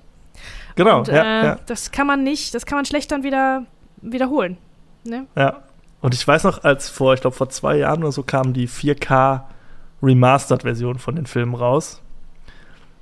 Und dann habe ich die Filme geguckt auf meinem großen Fernseher und ich habe dann so auf ganz kleine Sachen im Hintergrund geachtet, die ich vorher nie so gesehen habe. ne? Und ich glaube, das kennst du auch, das kennen bestimmt viele, die Filme so lieben und so oft gucken, dass man irgendwann gar nicht mehr so auf die Haupthandlung guckt, sondern man versucht, immer noch was Neues rauszuziehen aus diesem Produkt irgendwie, ne? was man Mhm. schon so oft gesehen hat, was man mitsprechen kann, aber man ist so auf jedes Detail versessen und hofft, dass man für sich noch mal so ein bisschen was von dieser Magie, die man damals erlebt hat, noch mal wieder konservieren kann und wieder rausholen kann. Mhm. Und das ist so krass. Und das ist bei diesen Filmen wirklich, also das sind für mich die wichtigsten Filme in meinem Leben, weil die mich halt so beeinflusst haben, Ja, also mein ganzes Leben beeinflusst haben und weil ich die wirklich so liebe und weil ich mir hundertprozentig, also eigentlich ziemlich sicher bin, dass wir auch solche Filme oder sowas auch nie wieder sehen werden. Das ist, ich, wenn ich so mir die, die letzten Jahr, Jahre angucke, wie sich Filme so entwickelt haben, fällt es mir echt schwer zu glauben, dass ich noch mal so verzaubert werden kann oder noch mal so irgendwie, dass sowas noch mal passiert. ja das also ich liegt meine, natürlich auch mit dem Alter zusammen, in dem man das sieht, glaube ich. mit dem Punkt in deinem Leben, ich weiß gar nicht, Ja, ob das mit dem Alter Punkt ist, in meinem Leben. wo du da warst, für dich persönlich an dem Punkt. Und es wird, es wird sicher Sachen geben, die dich nochmal so beeindrucken, aber anders. Ne? Man kann nicht darauf warten, dass es eine Kopie ist von dem, was einem schon mal so viel bedeutet hat. Ja. Vielleicht das absolute Gegenteil davon wird es sein, ne? was dich nochmal so, was dich, was einen mitreißt dann. Also man kann, wie gesagt, das erste Mal, dass man so fühlt, das kann man, das kann man jetzt, das versucht man dann immer wieder, neu- immer wieder zu fühlen, weil man die Filme immer wieder guckt. Ja. Aber man, also ich, man kann das nicht nochmal wieder herstellen, habe ich das Gefühl. Wie das erste Mal irgendwie, keine Ahnung, das erste Mal Rock am Ring. Das Ja, es gibt war so viele. das erste Mal Festival erst- oder so, ne? Das, das Ja. versucht man dann beim nächsten Jahr. Im nächsten Jahr ist es ganz anders. Es wird nie mehr das erste Mal sein. Ja. Niemals. Dann muss man andere ist- Sachen finden, ne? Ja, und ich kann das, es ist ja auch bei vielen so, dass dann die das so durch die Augen der Kinder nochmal erleben wollen. So, Ja, ich kann, ich zum Beispiel freue mich auch so darauf. Ich ich plane das schon. Ich habe noch keine Kinder, ne? aber wie ich den Herr der Ringe zeige, ne, und wie ich das mache, wie ich das aufbaue, lasse ich die das erst lesen, dann erst den Hobbit oder wie mache ich das? Und dann, wie alt müssen die sein? Ich bin damit, ich, das ist für mich so ein wichtiges Ding, weil ich das so und ich werde die dann so mit so einer Erwartungshaltung angucken, wenn die dann sagen, ja, ganz nett Ja. direkt enterbt. Nein, ne, das ist, wenn man so, so hofft, dieses Leuchten in den Augen auch Ja. wiederzunehmen, das halt selbst zu erleben. Ich will da auch gar nicht sagen, rumreden. Äh, ich wollte nur sagen, dass das halt für mich wirklich immer wieder, auch heute noch, 20 Jahre später, einfach, ja, die tollsten Filme sind, die ich je gesehen habe. Und äh, ich so dankbar Ich bin. finde das dass ich so toll. Ich bin wirklich ganz neidisch auch auf äh, Franz, dass, dass du was hast, wo du so kategorisch äh, sein kannst. Ja, wirklich für immer sagen, das sind die besten, was das für eine Aussage ist, die besten Filme, hast Ja. du gesagt, für dich. Die Ja. allerbesten, aller Zeiten. also wirklich schwebt Ohne, ohne komplett über allem. Abstriche. Das ist schon krass. Das ist schon krass. Also da, da, Hut ab, da freue ich mich wirklich sehr für dich und bin auch Das ein bisschen neidisch, dass du toll, das hast, dieses Gefühl. Ja, ja. Mein Gott, das ist ja Ja, ob ich bin auch total als ob wir dankbar über die Liebe dafür, reden ne? oder so, ne? Als ob wir Ja. über, also andere Leute müssen denken, wir haben sie nicht mehr alle, aber wir reden über Filme, ne? Wir Ja, ja. jetzt hier aber über es ist, als ob ich die Liebe es meines so. Lebens gefunden Ja. habe. Das ist, das ist Ah. meine filmische, die filmische Liebe meines Lebens, sind diese Hm. Filme, wirklich. Ah, Das ist ganz schön. krass. Und man kann natürlich, das ist ja wie immer im Leben alles Geschmackssache. Ne? Man kann auch über so viele Sachen diskutieren, auch was die Bücher und die Geschichte an sich angeht. Ne? Können wir ja gleich auch noch ein bisschen äh, drüber quatschen. Aber ich wollte eigentlich nur zum Abschluss dieser Trilogie sagen, ja, dass das, äh, ja, dass ich einfach dankbar bin, dass ich das sehen durfte. Dass ich nicht 1800 irgendwas geboren bin, sondern was ich. What a time to be alive. Ja, ja Und du hast es im Kino äh, gesehen sogar als, als Und im als Kino Jüngling. gesehen. Ja, also es ist wirklich, ja. also geilo. Ja. Ähm, dann machen wir trotzdem jetzt noch, werden wir unserer Chronistenpflicht auch gerecht und quatschen kurz kurz drüber. Ja, pass auf, ich, äh, wenn du willst, kann ich ja auch mal, äh, kann ich ja auch was dazu sagen. Ja, du kannst ja auch gerne mal ähm, anfangen. Also so, zur Story müssen wir jetzt nicht viel sagen. Es ist halt die große Konklusion. Es, genau. es wird episch. Die, die, die, das, das ganze, wie sagt man, die ganze Messlatte. Ja, es wird alles größer und epischer und spektakulärer. Äh, Effekte nehmen einen deutlich größeren Teil ein als in den Teilen zuvor noch. Also man merkt da auch eine Steigerung, mhm. wie das aber in dritten Teilen ja häufig so ist. Und äh, ja, es kommt alles zu einem oder zu mehreren Enden was ja immer so ein bisschen meme-mäßig so sich drüber lustig gemacht wird, dass der Film so viele Enden hat. ja, der hat wirklich sprechen. super viele Aber äh, ja, was äh, hast du dazu zu sagen? Ja, Franz, also ich, das ist äh, wieder eine Überraschung, die ich dieses Jahr erlebt habe, weil ich dachte ursprünglich, ach, jetzt muss ich den dritten von diesen langen Brettern auch noch zu Ende gucken. Aber diesmal, jetzt kann ich also diesmal kann ich es wirklich verstehen. Weil den dritten, den fand ich, den finde ich wirklich dann auch echt gut. Also ich musste den in vier Installments gucken, natürlich, ne? Ja. Aber ähm, ich war dann aber auch immer so, das war dann nicht so, ach Mist, jetzt muss ich den ja noch zu Ende gucken, sondern ah, jetzt will ich aber auch weiter gucken. So. Ne, jetzt oh. will ich aber auch. Hm. Und ich äh, finde schon, dass er sehr davon profitiert, dass es das der letzte ist und dass man jetzt endlich ja. mal die Säcke zumachen muss, alle. Ja. Das, äh, da, das finde ich, da profitiert davon. Dadurch wird natürlich die, das, wird das alles ein bisschen ein bisschen enger, die Geschichte so, ne? Ein bisschen ja, straffer. Ja. Straffer. So. Und das ist nicht mehr so, äh, nicht mehr ganz so trödelig wie den, den letzten, den fand ich, äh, fand ich ja nicht so, hat mich ja nicht so mitgerissen, aber der jetzt, der hat mich wirklich mitgerissen, war wirklich auch echt stark alles. In jeder Hinsicht, wie du sagst. Und äh, jeder nimmt ja von so einem Film was anderes mit. Und der Aspekt, den ich mir jetzt als sehr bemerkenswert irgendwie notiert habe, ist, dass ähm, hier ja die ewige Nebenfigur, also den, der Nebencharakter gefeiert wird. So richtig, so richtig. Also es ist ja im Prinzip die, weil es ist Sam, Sean Astin. Ja. Es ist ja im Prinzip genau. die Sam-Show mehr als alles andere, weil der ja. ist derjenige, der das dann hinterher alles schafft und ähm, der kann den Ring nicht tragen, aber er kann Frodo tragen und so. Das ist ja so ein, so ein Satz, den er sagt, der ja eigentlich gilt für, der, ist es wie symbolisch für, für Nebencharaktere und Nebenfiguren, ja. also sowohl in Filmen als auch im echten Leben, so irgendwie, ne? Leute, von denen man vielleicht nicht so viel, äh, denen man nicht so viel zutraut, aber die absolut äh, ganz groß sind, vielleicht größer als die Figur, die man eigentlich als Hauptfigur äh, verstanden hat, ne? Ja, weiß ich nicht, ob ich, das, ob ich da voll daneben liege, aber das ist das, nee, was irgendwie mir hängen geblieben ist, weil es wird immer stärker, das Spiel auch von Sean Astin, ähm, der spielt da viel stärker auch als als Elijah Wood, ja. ne? Ja, ja. Ähm, ist da so richtig reingewachsen und äh, diese, diese Figur zu sein, die nur supportet, ist wirklich, also den fand, fand ich wirklich toll. Diese, diesen ja. Strang fand ich echt toll. Das ist ja generell so ein bisschen so der, die große Hobbit-Show jetzt. Die kriegen ja alle so ihren Moment, sag ich mal, so, wo sie halt irgendwie supporten und irgendwie eine kleine Aufgabe übernehmen oder irgendwas machen können. Mhm. Sie kriegen dann nie so die, die, die, den epischen Schlussmoment so. Das ist dann für andere aufgehoben, aber sie sind halt so die wichtigsten. Und ähm, ja, klar, also, also die, wenn man jetzt so an klassische Fantasy oder Märchen denkt, dann ist so die Figur des Aragorn natürlich, ne? Er ist halt, er ist der, der, der Prinz, quasi der Ritter, der am Ende König wird, der das Schwert aus dem Stein zieht, quasi, der die Prinzessin mm, am Ende mm. kriegt. So, ne? Er ist so die klassische Figur. Dann haben wir halt aber diese, diese Hobbits irgendwie, ne? Die so klein und unbedeutend und nichtig sind, aber die halt so diese das große Schaffen irgendwie und ja, und ich meine, das resoniert natürlich auch, weil die wenigsten von uns sind äh, offensichtlich die allergrößten Helden. Man kann natürlich sich besser identifizieren mit den Figuren, die dann auch mal, die unperfekt sind, die auch mal Angst haben, die eigentlich, ähm, ne? Ja. Dafür aber lustig sind vielleicht, ne? Damit kann man sich natürlich besser identifizieren als mit dem großen, mit dem Prinz, dem mit Ritter, dem strahlenden Helden. Strahlenden ja, Helden. Und deswegen, und dass die dann ihre Momente bekommen und zu strahlenden Helden werden, äh, ist wirklich äh, sehr schön. Das finde ich sehr gut. Ja. Ja, es ist auch auf jeden Fall, finde ich, ähm, klar, es ist einerseits der spektakulärste Film, aber ist auch vor allem, finde ich, der emotionalste. Mhm. So, der hat so diese ganzen emotionalen Höhepunkte irgendwie, ne? Alles Mögliche. Das ja, dass auch der, dass Frodo auch so daran kaputt geht, daran zerbricht und dass man sieht, wie der auch äh, wie der nicht mehr kann, wie der voll am Ende ist, das fand ich, fand ich auch dann, äh, fand ich auch cool. Und wie der, wie der am Ende auch den Ring gar nicht reinwerfen will, weil der auch äh, davon gef gefangen dann wurde irgendwie, ne? Ja. Ähm, ja, überall, wo dann doch die, die gute Figur dann böse zu werden droht oder böse wird. Ein bisschen hat mich das erinnert, auch an, an Episode 3 hinten raus, mhm. wo, wo, wo äh, Anakin böse wird. Das fand ich ja dann auch wieder ganz, ganz cool und ganz spannend gemacht. Naja. Ja. Mm.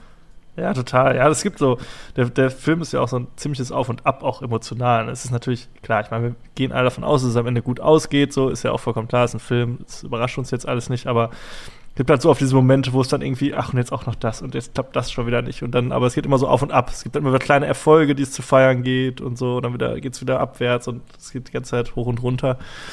Und es ist wirklich, es sind ein paar Momente dabei. Ähm, also es gibt natürlich einen, es sind so viele epische Momente einfach, ne, so Gänsehautmomente irgendwie mhm. in dem mhm. Film.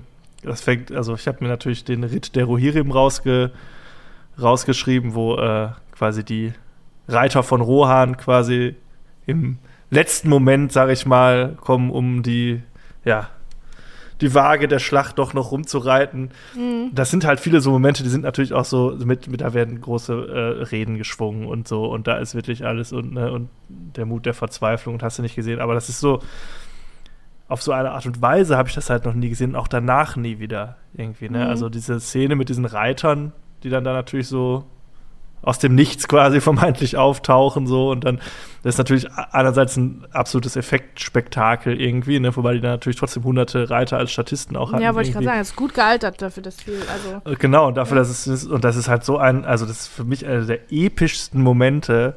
Das, also wenn ich dran denke, habe ich schon Gänsehaut, ne? Oder das war jedes Mal. ja. Und das, wenn man sich diese, diese, ähm, das Bonusmaterial anguckt, wie sie das äh, wie sie das gefilmt haben. Die hatten halt wirklich da hunderte Reiter natürlich irgendwie, die da natürlich im Hintergrund noch mit digitalen erweitert wurden und so. Mhm.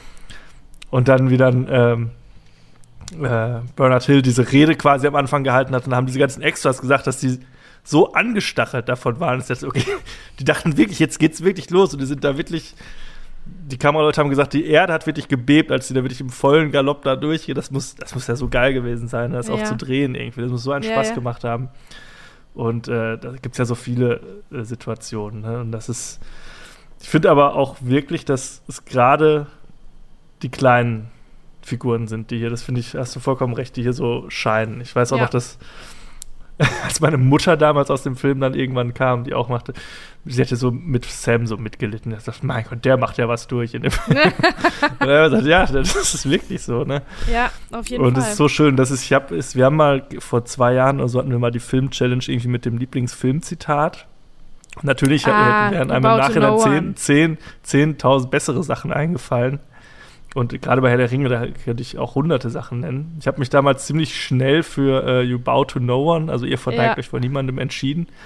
Aber irgendwie finde ich es auch im Nachhinein, das ist auch eine schöne Wahl, weil es so das nochmal so zusammenfasst. Und das auch irgendwie so ein. Ist auch filmisch einfach so schön gemacht, ne? Dass so die dann auf einmal da stehen, dann geht die Kamera so runter, äh. dass man auf einmal zu ihnen aufblickt, sie auf einmal größer wirken, als ja, sie ja, ja eigentlich sind und so. Und das ist so viel in diesem Moment drin irgendwie. Und dann kannst du dir, kannst du dir online, kannst du dir Reaction-Videos dazu angucken mit irgendwelchen Leuten, die heulen, wenn sie das sehen. so. Also ist wirklich. Ja, das bedeutet ganz vielen Leuten ganz viel. Und ich verstehe, ich verstehe auch warum, auf jeden Fall. Das ist eine ganze, eine ganze Welt, ähm, die da erschaffen wurde, sowohl im Buch als auch dann in der, in der Trilogie und so. Und das ähm, reißt einen schon äh, ganz schön mit, das glaube ich. Hat mich, wie, wie ihr wisst, liebe Zuhörer mhm. und du auch, äh, damals nicht gekriegt und nicht so mitgerissen. Ich kann das aber gut verstehen und ich bin ähm, äh, erfüllt von Freude für jeden, der das so fühlt und liebt, wie der Franz es tut. Also ähm, ja. das ähm, finde ich ganz klasse. Ähm, und hier ja. im dritten, also ich finde den dritten auch am besten. Weiß nicht, welchen findest du am besten? Ich finde es ganz Hast schwer. Hast du nicht letztes Mal gesagt, du fandest den zweiten am besten? Ich glaube, ich finde den zweiten tatsächlich am besten, aber ich liebe auch den, der dritte ist halt, ja, der dritte hat, glaube ich, so auch die Szenen, die ich mir am meisten immer noch angucke. Ja, ja, ja, so, der hat viel davon, ne? Also, der hat viele und wie gesagt, Szenen, viel straffer erzählt, immer noch lang und lang ohne Ende und immer noch auch viel Elfengibberish, was ich nicht verstanden habe. Aber ja. ähm, da, da ist wirklich, da ist ein bisschen wirklich dann das, das, das Wichtige auch beieinander. Ne? Also das muss man Ja. wirklich jetzt alles erzählt kriegen. Und beim ersten und zweiten habe ich gedacht, boah, äh, ist das wichtig wirklich? Ist das, interessiert mich das? Ist das, bringt Ja, die Story voran? Und ähm, ne, hier habe ich das Gefühl, dass es wirklich sauber, sauber gemacht mit der Story, dass es auch weitergeht. Ja, absolut. Also ja, Äh. wie gesagt, man kann wirklich sagen, dass das wirklich, also wenn man die ranken müsste, dann können, kann man das sicherlich auch irgendwie machen. Für mich zählt es halt immer so als ein großes Werk, wo man Mhm. wirklich sagen muss, die Qualität ist so hoch durchgehend, dass es wirklich mir da schwerfällt, irgendwie einen rauszupicken. Aber ich, der dritte ist auch einfach, ich meine, der hat nicht umsonst dann auch alle Oscars abgeräumt, auch als bester Film dann tatsächlich mal. Musik hoffentlich auch, weil die Musik war auch stark. Boah, ja, ich glaube, also ja, mit Sicherheit. ich glaube, also er hat in allen Kategorien, wo er nominiert war, hat er auch gewonnen. Mhm. Ähm, und es ist mit Sicherheit auch die Musik. Also die Musik ist ja, also das ist auch, das muss man auch einfach mal sagen. Es gibt große Komponisten, ähm, Elfman und Williams und äh, hast du nicht äh, gesehen, ne? aber was hier Howard Shaw auch hier abgeliefert hat, ist wirklich auch, also über alle drei Filme, aber auch gerade im dritten Mhm. wirklich nochmal. Ja, weil da ist halt die ganze Ganz, Zeit, ganz also alles ist ein. Finale. Ne, das geht immer so ab Ja, der Hälfte es- des Films oder genau. nach einer halben, dreiviertel Stunde. Ein Höhepunkt fang, fangen an, die. Finales so alle zu kommen. Und davon profitiert er wirklich. Das meine ich damit, wenn ich sage, der profitiert davon, der Letzte zu sein. Stimmt, weil so abgehakt wird, ne? Ja, so ja, immer, genau. und jetzt kommt noch das und jetzt noch das und noch das, ja, und das stimmt. Und das ist wirklich, ja, es ist wirklich krass, weil der sich so in solche Höhen steigert irgendwie. Das wird immer epischer, immer krasser, immer ein Deus Ex Machina Moment folgt auf den nächsten, Ja. ein, ein große, eine, äh, ja, eine Auflösung folgt auf die nächste. Das ist wirklich Wahnsinn. Also das ist schon, ja. Aber finde ich krass, dass du, den, dass du den am besten findest. Ich hätte jetzt gedacht, Ja. dass du den ersten am besten finden würdest, Mhm. weil das ja noch so viel mit Worldbuilding und so, ne, und das ja so der ziemlich so Mhm. klassisch, sag ich mal, so ist. Aber der dritte, ja. Ja, ich meine, hier geht's schon wieder, hier geht's schon wieder knallhart los, gibt wieder kein Recap oder irgendwie was, ne? Irgendwie Ja. mal jemanden, der irgendeinen Satz sagt, so, ach ja, das war ja, als wir das letzte Nee. Mal das und das gemacht haben. Das ist ja eigentlich gut, kann man ja ganz gut machen. Das nochmal reinschreiben, ganz kurz die wichtigen Sachen. Ähm, Ja. Es war wieder nicht so, äh, ist aber egal. Diesmal konnte ich irgendwie besser folgen, weil, wie gesagt, das Ding muss jetzt mal, äh, muss zu Ende gehen und ähm, das, viele Dinge sind, sind unausweichlich, die da noch passieren. Und Ja, was da so ist- alles vorher genau. so hingeklimpert ist und hingeplätschert, ähm, ist dann vielleicht auch gar nicht so wichtig. Apropos hingeplätschert, ich verstehe immer noch die Storyline mit Liv Tyler nicht, ne? Ich verstehe das nicht. Ja, das ist auch ein bisschen schwierig. Das ist so ein bisschen, die ist auch so ein bisschen erzwungen über alle drei Filme. Ja. ähm, weil man halt so eine Liebesgeschichte so über die Distanz erklären wollte. Und das ist auch, äh, ja, Also Liv Tyler. kann man sagen, das ist auf jeden Fall der, der größte Schwachpunkt, würde ich auch sagen, der Trilogie. Es liegt nicht an Liv Tyler und es Nein, liegt auch nein. nicht, ne, das Ja, ist alles gut, aber man hat halt am Ende versucht, so ein bisschen so eine Fallhöhe da rein und auch so einen Druck reinzubringen, indem man quasi erzählt hat oder behauptet hat, dass ihr Schicksal an das des Ringes gebunden ist oder dass sie nur überleben kann, quasi, wenn auch dieser Konflikt gelöst wird. Das ist natürlich nicht ganz, Okay. das kommt so ein bisschen aus dem Nichts irgendwie, aber so hat man halt noch mal so eine zusätzliche Ebene versucht reinzubringen. Also Liv um Tyler und Aragorn, er, sie ist ein Elbin, er ist menschlich und die lieben sich, ja? Und Genau. Jetzt, was, was ist da? Kommen die zusammen am Ende oder nicht? Oder Sie was? kommen zusammen. Am Ende ist es so, wenn sie sich quasi für diese Liebe entscheidet, gibt sie quasi ihr sterbliches Leben auf, weil äh, die Elf Elben ja irgendwann in die unsterblichen Lande segeln. Und wenn sie Ah. das nicht macht, gibt sie quasi ihre Unsterblichkeit auf. Hat aber vorher dann Liebe- ein Leben mit. Hatten Also, vorher Liebe, das ist ja auch, dass sie sagt, ja, lieber würde ich sterben als alle Zeitalter der Welt, ohne dich zu durchschreiten. Ja, Das logisch. ist natürlich sehr, klar. sehr, Das sehr du alleine mit aber- der Ewigkeit, ne? Genau, ne? Kannst du auch nichts mit Und das wird da halt ja nochmal, ähm, gibt es ja so eine schöne Montage, wo sie da äh, quasi am, am Totenbett quasi, also wo sie so, so eine Vision hat, wie sie quasi am Totenbett sitzt und dann er irgendwann nur noch so eine Steinstatue quasi ist und sie immer noch jung und jugendlich ist und er Ja. schon längst nicht mehr ist quasi. Okay. Das Mhm. ist so die Geschichte quasi. Ja, das ist so ein bisschen der Schwachpunkt, finde ich auch. So der ganze. Es ist aber auch sehr schwierig, so eine Liebesgeschichte zu erzählen mit zwei Figuren, die sich gar nicht, die sich nur einmal am Anfang und einmal am Ende begegnen. Das ist natürlich, ja, ja, das ja. ist natürlich äh, schwierig. Ne? Das muss man dann das- so ein bisschen ja. so für sich hinnehmen. Ähm, ja. Kann ich verstehen, dass Mhm. einen das so ein bisschen, dass das ist, ist auch immer so ein, so ein bisschen so, ein, so eine Bremse zwischendurch. Ja, Ne? total. Das das dann bremst das so- Tempo, ja. Und du Mhm. denkst so, boah, okay, jetzt muss ich mir hier Zeitlupen, Elben, Menschen in Zeitlupen halt Ja. gucken, die da durch die Wälder streifen, so. Ne, das ist so ein bisschen was zum Durchschnaufen, aber es nimmt natürlich so ein bisschen so die, die, die, die Fahrt raus aus dem Ganzen. Mhm. Kann ich verstehen. Ein valider Kritikpunkt. Auf jeden Fall. Ja, aber das tut natürlich dem keinen Abbruch. Wenn man wenn es liebt, dann liebt man es, ne? Und äh, Ja, das total. Es tust du ist- und ganz viele andere ganz offensichtlich und das ist auch absolut Ja. okay so. Da will ich auch nicht äh, Ja. drauf rumhacken. Nee, dafür hat er es auch Dafür ist er auch Also der- gut, wirklich. Da Ja, ja, ja, ja. ne, und es hat halt wirklich schöne, also die Storyline von Aragorn, klar, nimmt natürlich auch da ihr Ende, aber ich mag zum Beispiel gerade, was mit Theoden passiert, dem äh, König von Rohan, der halt äh, sein Ende findet, aber das ist auch so schlüssig, weil für ihn war ja immer wichtig, dass er quasi, ne, ein- also, ja, ein würdiges Ende findet quasi und nicht sein Königreich runtergewirtschaftet hat und dann so in Erinnerung bleibt, sondern dass er ein würdiges Ende findet und das tut er auch da in dieser Szene. Und äh, ach, so viele tolle Szenen. Mit den Leuchtfeuern, auch musikalisch wieder, also absolut fantastisch. Und Dieses ganze Ding an der Dead City, da habe ich mir aufgeschrieben, dass da die Musik auch ähm, echt stark ist und dass, äh, ja, dass das überhaupt äh, ganz stimmungsvoll ist und mich sehr äh, mitgerissen hat. ja, ist auch nochmal so ein Element, was man so vorher gar nicht in den Film hatte, was dann nochmal so reinkommt, auch nochmal so ein bisschen so ein Farbklecks reinbringt und so. Und Mhm.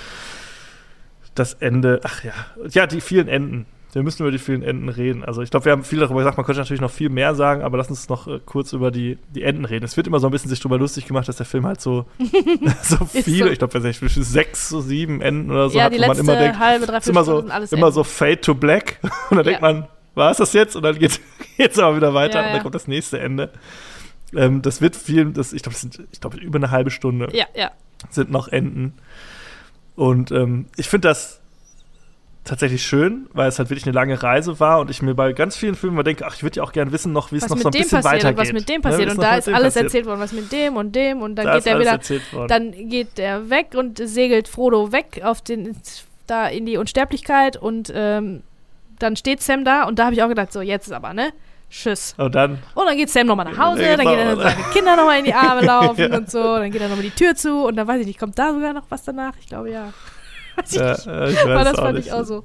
Hm. Ja, ja, das ist wirklich, also jeder kriegt so seinen Schluss irgendwie und es ist ja irgendwie schön, weil man halt wirklich sieht, wie, das ist auch ein großer Unterschied zum Buch, da gibt es noch ein bisschen mehr, aber ähm, also noch ein, da gibt es noch eine Storyline, aber hier endet alles wirklich und man will ja auch wirklich wissen, wie es so mit allen zu Ende geht. Und ich finde vor allem, was da erzählt wird, ganz spannend, dass sie äh, zeigen, dass die ja alle für etwas gekämpft haben, um etwas zu erhalten, was ihnen lieb ist, quasi ihre Heimat, aber dass sie zurückkehren und dass sie sich halt verändert haben. Ja, die sind broken, die haben PTSD alle, ne? Also Genau, wie- also die wie kommen, also Krieger, gerade die- Frodo natürlich. Ja, die der aus dem Krieg merkt, zurückgekehrt sind und mit diesem normalen Haiti-Tai, alles ist, ist gut, Leben, ist, die sind kaputt innen. Ne? Ja, die kommen damit nicht mehr klar. Das, schon, das fand ich Ja. auch, äh, das fand ich auch interessant. Spannender Punkt, Ja. spannender Punkt. Und ja, also ich finde, die Enden braucht es alle. Ich würde mir noch mehr angucken, aber auch weil ich so bin, äh, ich will noch, ah, kann man nicht noch ein bisschen länger Ja. hier bleiben? Nicht der Abspann, nicht der Abspann, ich will nicht, dass es vorbei ist. können, wir nicht, können wir nicht noch eine Stunde dranhängen? Ich würde es mir auch noch weiter angucken, wie die einfach nur da sitzen und Bier trinken. Irgendwie, ne? Da habe ich noch zwei, äh, zwei, kann ich noch zwei Anekdötchen zu erzählen. Und zwar gibt es eine große Abschiedsszene hier am Ende, wo du hast es schon gesagt, Foto Richtung unsterbliche Lande segelt. Und das ist eine sehr tränenreiche Szene, Mhm. wo sie alle wirklich, also haben die Schauspieler auch erzählt, wo sie alle wirklich, weil es für sie ja auch dann zu Ende ging, quasi, irgendwie, ich weiß nicht, ob es, es war jetzt nicht die letzte Szene, die sie gedreht haben, aber es war natürlich, mussten sich emotional alle darauf einstellen, das ist hier der Abschied. Und ich meine, die haben über anderthalb Jahre gedreht, fast, ne? Mhm. Und ähm, dann haben die das gedreht, mehrere Takes, alle total aufgelöst, alle total fertig und am Ende mit ihren Kräften. Und dann kam raus, dass, ich weiß nicht, wer es war, vergessen hatte, seine Weste anzuziehen, die zu seinem Kostüm gehört. Das heißt, die mussten alles nochmal drehen. Oh. Und, und die haben wohl den so angeguckt und gesagt, ist das dein Scheiß Ernst? Jetzt, und dann mussten die nochmal durch Aber diese ganzen Moment, wo Emotionen. war denn die Continuity in dem Moment? Eigentlich Ja. wird ja bei so einer fetten Nummer gar nicht die Kamera angeschmissen, wenn das nicht alles äh, gecheckt ist. Ja, ne? wahrscheinlich ist er Also irgendwie einmal aufs ich Klo gegangen der oder so. dafür äh, verantwortlich ist. und, also nutzt- also- wahrscheinlich ist der irgendwie mal aufs Klo gegangen, hat dann irgendwie mal kurz die Weste auf, hat Ja. dann den Sakko wieder drüber gezogen Oh und dann ist es keinem aufgefallen. Mm, Und ja, es war natürlich ein Riesen-Drama äh, Drama dann für alle, weil sie dann nochmal sich emotional in diese Situation versetzen Ja. mussten und nochmal Rotz und Wasser heulen ah, durften. noch, alle. noch ein Ende. Kam dann für Ja, die auch noch noch ein Ende. Und tatsächlich Oh der aller, allerletzte Shot, der gedreht wurde. Es gab natürlich auch bei diesem Film, wie es das bei allen großen Blockbustern üblich ist, so Nachdrehs, Mhm. ne, wo dann im Schnitt quasi auffällt, ah, ich brauche noch irgendwie so eine Einstellung fehlt noch irgendwie oder hier brauche ich noch irgendwie mal einen Cutaway-Shot oder was weiß ich. Und die letzte Szene, die sie gedreht haben, ist, ähm, wie Frodo quasi am Ende in seinem Haus sitzt und sein Buch zu Ende schreibt. Und äh, das mussten, brauchten sie noch eine Einstellung von. Und da gibt es die wunderbare Anekdote, dass Peter Jackson sich halt das immer angeguckt hat und hat dann immer noch weitergemacht. Der hat immer gesagt, ah, mach noch mal, mach noch mal so und so und mach noch mal und Mhm. immer weiter und er hat nicht aufgehört, und Wollte wollte nicht aufhören und alle standen daneben und waren so, ah komm, wir hatten es schon vor 20 Takes, aber er wollte nicht aufhören und kann man sich natürlich auch bei YouTube Ja. alles angucken und das war natürlich dann ja, weil er auch nicht loslassen wollte wahrscheinlich, ne? Klar. Ich meine, Wie soll er auf seinem eigenen Erfolg, also es ist ja ein Erstlings, quasi erst, also damit ist er groß geworden und berühmt geworden. Wie soll er denn jetzt, was soll er denn jetzt machen, was so groß und fett und geil ist? Ja, vor allem, wenn man überlegt, ne, die haben da ja schon, äh, er und seine Frau haben ja schon in den 90ern, Anfang der 90er, die, waren sie ja schon schwanger mit dieser Idee und haben da schon erste Drehbuchentwürfe und so und was die für eine Reise da hatten, ne? Und dann halt diese fast 65 Wochen Drehzeit plus noch Schnitt und das ist ja wirklich, das ist ein Lebenswerk, ne? Das ist Ja, halt ja. wirklich so ein Ding, das ist so groß und äh, ich kann verstehen, dass es schwer ist, da loszulassen. Dass Total. das ja, ich, ich will nicht Ja, auf jeden dass Fall. es vorbei ist. Und da ging es ihm, wie es äh, mir geht und wie es so vielen anderen geht. Und äh, ja, als dann irgendwann die Nachricht kam, jetzt gibt es die Hobbit-Filme und auch die werden von Peter Jackson gemacht, waren wir alle sehr glücklich. Aber das ist dann eine andere Geschichte. Die hat er gemacht, okay. andermal. Ja. Ja. Ja. Ich glaube, so viel müssen wir gar nicht mehr zu sagen. Man könnte noch ewig lange auf Szenen rumreiten, aber ja. Freut mich auf jeden Fall, dass auch du einen versöhnlichen Abschluss hattest mit Ja, dieser Trilogie. Auf jeden Fall. Und äh, ja, glaube, ich muss nicht sagen, dass ich das mehr als empfehle. das versteht sich von selbst. Ja, könnt ihr machen. Aber ich, ähm, ich empfehle mit der Einschränkung, dass ihr sehr viel Zeit braucht. Und ja, also ihr müsst halt die ersten zwei gucken, um den dritten dann zu gucken. Wo ich finde, Ja, dass das es das ja wirklich logisch. richtig gefunden hat, wo das richtig gut ist. Aber ja, Ja. doch, das, das lohnt sich schon. Das ist ähm, Movie Magic, wirklich. Muss man, muss man gesehen haben.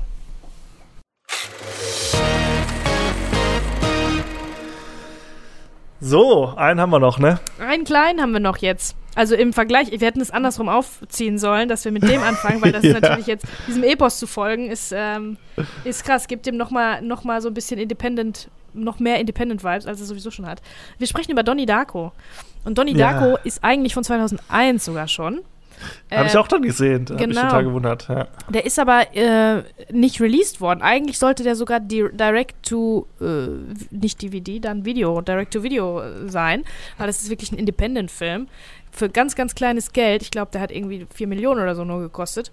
Ähm, Merkt man an der einen oder anderen Stelle, an einer anderen Ja. Stelle ist man aber auch verwundert und denkt so, ach krass. ja, für das kleine Geld, äh, für, für Ja. die schmale Mark, haben die da schon ein, einiges äh, rausgehauen. Und deswegen, glaube ich, ähm, wollte man das auf dem deutschen Markt nicht so unbedingt haben. Also der hat dann doch ein Kino-Release bekommen, war nicht erfolgreich. Dann irgendwann hat man sich entschieden, später den in Deutschland auch noch rauszubringen. Und über die Jahre im Nachhinein ist er zum Kultfilm geworden und hat wirklich ähm, viele treue, äh, viele treue Fans. Ja, ich kannte Ähm, den nicht vorher, sage ich schon mal vorweg. Ich habe den damals gesehen und ich war, ähm, war wirklich erstaunt und begeistert, aber mit Einschränkungen. Also ich, ich sag schon mal so viel, ich kann jetzt nicht sagen, das ist ein großartiger Top, der super, super, super Film. Der hat wirklich viele Schwächen, aber der ist schon wirklich speziell und stark. Also dieser, so, Total ein, speziell, so ja. ein Film ist auch der Grund, warum, wenn man sagt, es ist ein Kultfilm, das absolut nicht gleichzeitig heißt, das ist ein guter Film. Das ist ein super Film. Ja, ja, Aber- genau. Der hat so seine also der hat- Nische, seine Fans, Voll. aber Ähm, kannst du nicht kultig, uneingeschränkt der hat, empfehlen. Der ist speziell und die Geschichte gefällt mir sehr gut. Also die Geschichte ist voll. Also, Moment. Wo fange ich jetzt an? Oh, Ich fang das bin ich, da bin ich jetzt an. gespannt. ja, okay. Ich versuche mit der Geschichte anzufangen. Äh, also Donnie Darko, so heißt äh, ein junger Schüler in einem amerikanischen Vorort. Ähm, und der, dem fällt eines Nachts eine Flugzeugturbine aufs Haus, auf sein Bett drauf. Ähm, und die hätte ihn umgebracht, wenn er zu Hause gewesen wäre. War er aber nicht.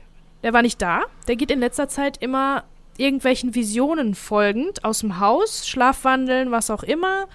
Und der war jetzt in dem Fall einem Hasen gefolgt, einem Menschen namens Frank in Hasenkostüm. In so einem komischen, also das ist nicht so ein, so ein freundliches Hasenkostüm, sondern Das ist das, nicht hat der so eine, White Rabbit. nicht der White Rabbit, aber so ähnlich. Das soll im Prinzip Äh. das auch symbolisieren. Ähm, mit so einem, ähm, mit so einer Skelett, mit so einem Skelettgesicht. Ein Hase mit einem Skelettgesicht, so wenn ich das so beschreiben Also kann. Ihr habt das auf jeden Fall ne? schon mal gesehen. Ein bisschen Halloweenig, genau. Ihr habt das auf jeden Fall schon mal gesehen. Also es ist auch ikonisch, dieses Kostüm. Ähm, jedenfalls diesem Hasen ist er gefolgt in der Nacht. Und deswegen ist er nicht tot. Deswegen lebt er noch. Ja, und danach passieren allerhand ähm, schräge Dinge. Der ist auch in Behandlung, der liebe Donny. Ähm, möglicherweise für Schizophrenie, also ähm, psychologische Behandlung. Aber er hat auch diesen, diesen Freund, diesen Frank im Hasenkostüm, mit dem der sich unterhält und der ihm sagt, ähm, in einem Monat, ich glaube in einem Ja, ich Monat, glaube, irgendwie 23 Tage oder in, irgendwas. also sowas. du hast noch ja. 23 Tage, dann endet die Welt. Dann ist die Welt zu Ende.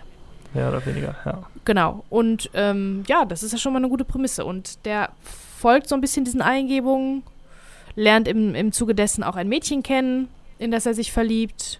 Und ja, ein bisschen ist Zeitreise auch, wird da auch Mhm, zum Thema, ja. was natürlich immer spannend ist. Und das ist so eine Ja. Geschichte, die sich quasi so ein bisschen im Kreis dreht, die sich selber bedingt. Also die am ja, Ende genau. Am Ende zu sich selber zu, führt, zu seinem Anfang führt, sodass man das dann versteht. Ne? Also wenn ich das richtig sage. Also der Anfang doch. ist das Ende. Hast du gut erklärt. Ähm, ja, währenddessen folgen wir Donnie Darko, der gespielt wird von dem grandiosen Jake Gyllenhaal. Haben wir uns über den schon mal Ja. unterhalten. Der ist ja so toll. Den, den liebe ich, Ich ja finde so den sehr. auch richtig, richtig gut. Ich sehe den tatsächlich nicht ganz, ich finde den immer ein bisschen unangenehm, was Ach, auch ich an seinem den- grandiosen was, Spiel der ist liegt. Voll, der ist Aber super ich finde den also auch hier ganz, nicht, ganz aber toll. Hier nicht, aber der kann ja sowas Nee, von gut nicht. aussehen. Bei Nightcrawler so. zum Beispiel war der Ja, auch okay. überhaupt nicht gut aussehen. Aber da gibt es viele Filme, da sieht der, oder auch in seinen Interviews, in echt, sieht der wirklich, ist das ein ganz, ganz gut aussehender Mann. Ganz toll, finde ich den. Und dann macht er aber für seine Rollen immer auch so ein bisschen Wandlungen durch, auch körperlich. Der war zum Beispiel in, in äh, Prisoners von Denis Villeneuve. Oh, der ist Ah, super, ja. So stark gespielt. Da hatte der so ein Twitch, Ja. so, ein, so ein zuckendes Auge sein Ja. Charakter. Oder bei Nightcrawler, da hat er, dafür hat er viel abgenommen. Dann war er so hager, wie so ein Geier. Und ähm, hat, auch die, hat auch anders gestanden, um so geierig Ja. auszusehen. Also, ähm, der ist ein Beispiel für, also der ist, hat noch nie in irgendwas schlecht gespielt und der hat alles Mögliche auch schon gemacht. Ah, Oder? Ja, Prince of Persia vielleicht, irgendwie so in diesen Ach so, Sachen, so ja. Sachen, wo der angefangen hat. ich würde auch, ich würde auch den Film hier so ein bisschen, hier finde ich den auch nicht so Das ist seine erste stark. Rolle aber, ne? Ja, Ja, ja, und hier ist er so ein bisschen so ein Emo-Boy. Da sieht man das auch nicht, dass der so, gut aus, so ein gut aussehender Typ ist. Ihr müsst den wirklich mal, wenn er in Interviews sitzt und so, da sieht der toll aus. Und hier ist er so ein, ja, so ein, so ein Lauch, so ein Lauch, Ja, mit, so, einem- mit so einem Scheitel, der so mit dunklen Haaren und so einem Scheitel, der ein bisschen Ja. so tief ins Gesicht geht. Also wirklich so ein bisschen Emo-mäßig. Das war ja damals auch ein Ja. Trend tatsächlich. Ähm, aber grundsätzlich finde ich den sehr begnadet. Also ich finde den wirklich Auf jeden Fall, aber verstehst du, was ich meine? Ich, ich, ich finde den auch, ich finde den auch super. Aber ich, ich, ich finde den immer ein bisschen unangenehm, wenn ich den sehe, weil der halt auch immer, der spielt ja auch manchmal so crazy Eyes-Typen, ne? So ein Mhm. bisschen irgendwie. Mhm. Und auch in Nightcrawler gerade so. Ja, Und so, ist immer so ein bisschen, so ein Unbehagen löst er so in einem aus, was ja wenn er möchte, wenn er das Spiel. möchte, genau. Genau, wenn er das möchte.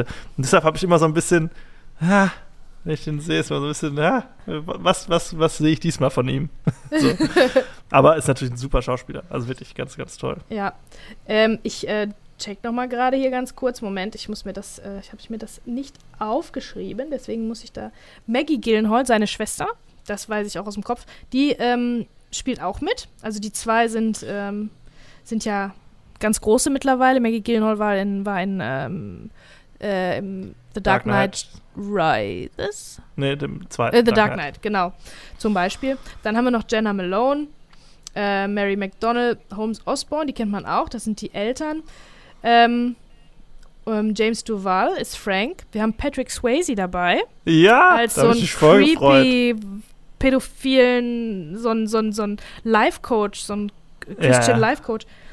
Äh, das ist auch eine, eine, interessante Rolle für den, eine interessante Wahl, weil der ja eigentlich nur ganz, auch nur ganz clean, wholesome Leute gespielt hat. Dann haben wir Drew Barrymore, das weiß ich auch noch aus dem Kopf, weil die nämlich auch mit ihrer Produktionsfirma diesen Film mitproduziert hat ja. und selber sich entschieden hat mitzuspielen, damit der ein bisschen so ein bisschen Zug fährt, ein bisschen ne, Momentum kriegt. Weil, weil die Rolle ist eigentlich recht klein, ja. Genau, die Rolle ist recht klein. Ähm, genau, Seth Rogen in einer seiner ersten, ich glaube in seiner ersten Rolle und irgendwie habe ich das Gefühl, ich habe jemanden äh, vergessen. Aber Patrick Swayze habe ich gesagt. Okay. Ja, ähm, das ist eigentlich ein sehr, sehr gutes ähm, Ensemble, was sich da zusammentut. Und so als Logline für den ganzen Film, um das zu beschreiben, würde ich sagen, es ist, als hätte David Lynch einen Teenie-Film gemacht. Ich hätte es anders beschrieben. Es ist wie ein, ein Studentenfilm mit Budget.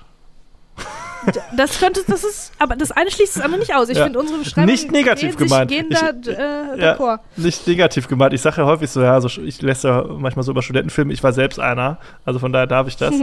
aber was ich damit immer meine, ist, dass das immer so ein bisschen, ein bisschen sehr ambitioniert ist. So, mhm. ne? Man ist gerade so als, als Filmstudent, da sieht man sich natürlich als Künstler und als man will natürlich was Besonderes machen und irgendwie ne, überraschen und möglichst einen Twist einbauen und so. Mhm. Und deshalb äh, erdenkt man sich dann häufig so High-Concept- Geschichten irgendwie, ne? Da ist dann ganz viel drin mit, ne, irgendwie übernatürlichem und Zeitreisen und so, das ist alles irgendwie, und am Ende gibt es den großen Twist und alle sagen, oh mein Gott, wie genial, das habe ich noch nie gesehen. Ja. Und das ist hier auch so ein bisschen, also das ist nicht nur ein bisschen so, das ist hundertprozentig so, das ist sehr, äh, äh, dem liegt schon ein krasses Konzept zugrunde. Aber man sieht, dass hier ein bisschen mehr Geld im Spiel war, als jetzt bei so einem üblichen äh, Studenten äh, 20 Minuten oder so, wo man dann irgendwie sowas macht. Ja, auf jeden Aber Fall. Aber sonst erinnert er schon sehr an diese ganze Ästhetik und an diesen, dieses Bestreben, jetzt hier wirklich mal einen rauszuhauen und wirklich äh, die Leute am Ende in den Kinosesseln sitzen zu lassen und alle, oh mein Gott, was war das? Und da müssen wir drüber reden. Ja, also, ja, also. Was ja nicht verkehrt schon, ist. Es ist immer gut, äh, den Anspruch zu haben, einen Film ja. zu machen, über den die Leute reden. Auf jeden Fall, genau. Und wo man nochmal drüber nachdenken muss im Nachhinein, finde ich auch immer gut. Ja. Also das, der Regisseur ist ähm, ähm, Richard Kelly. Der hat danach nicht mehr so vieles gemacht. Eher auch so ein bisschen low-budget-mäßige Sachen. The Box zum Beispiel, auch so ein Film mit einer ganz interessanten Prämisse, der dann aber so ein bisschen ins Leere läuft. Und Domino, ähm, das ist ein Film mit Kira Knightley, wo sie so eine Auftragskillerin spielt. Mm. Ja, ja. Beide nicht so ganz stark. Also ich glaube, dass nee. der, dieser Film, da, der hapert auch ein bisschen an der Inszenierung tatsächlich weil die Geschichte finde ich sehr gut. Also ich finde, die geht auch gut zusammen. Dieses Runde, was ich gesagt habe, ist auf jeden Fall cool und stimmig. D visuell finde ich es auch super gut. Das ist wirklich wie David, wie, wie, David Lynch, so die Bilder ganz, ganz toll komponiert. Ähm, und die Musik halt so wummerig. Das hat immer so was Wummeriges, äh, Atmosphärisches. Voll, Deswegen ja. muss ich immer an David Lynch denken. Nur, ich wusste auch, dass das äh, die Assoziation bei dir weckt. Ja, auf ja, jeden ja. Fall. Bei mir natürlich auch im negativen Sinne. Also, ja. Also der, ich finde, er schafft es schon, also bedrohlich und verstörend und gruselig zu sein. Aber mhm. da ist viel Satirisches und Komisches. Und das ist auf eine Art. Das bricht. Das, das bricht ja. so sehr, dass das ein bisschen unrund alles ist. Leider weiß man dann, findet man sich nicht so gut zurecht, weil dann ist es witzig, dann sagt er auf einmal was Witziges, aber, aber es wummert die ganze Zeit und ist es so, so, so. Also man ist eigentlich in so einem Mindset so von wegen, oh, jetzt ist jetzt bedrohlich. Und dann sagt mhm. er was Lustiges und dann kann man das aber weder lustig finden noch bedrohlich, dann ist es so dazwischen krepiert, Rohrkrepierer. Verpufft. Verpufft, ja. die Szene. Und das finde ich ein bisschen schade. Ich glaube, das könnte schon ein Fehler der Inszenierung sein, dass das da nicht so. Ja, es ist so ein bisschen unausgegoren, noch ja, nicht so, genau. so unreif, würde ich sagen, in der Inszenierung. Genau. Das stimmt. Genau, also ähm, die Zeitreise-Storyline ist natürlich, mag ich immer gerne, ist immer top. Boah, ja, aber da muss ich mal ganz kurz sagen, ne? also ich hab, kannte den Film nicht, ne? der ging los und dann diese Geschichte, das ist cool inszeniert mit diesem, äh, mit diesem Absturz quasi dieses Triebwerks, mhm. war das nur so für das Budget angemessen inszeniert, sage ich genau, mal. Es ja, wird ja. nur so angedeutet, aber dadurch, man hat sich das zunutze gemacht, die, das limitierte Geld und äh, hat das dann schön inszeniert.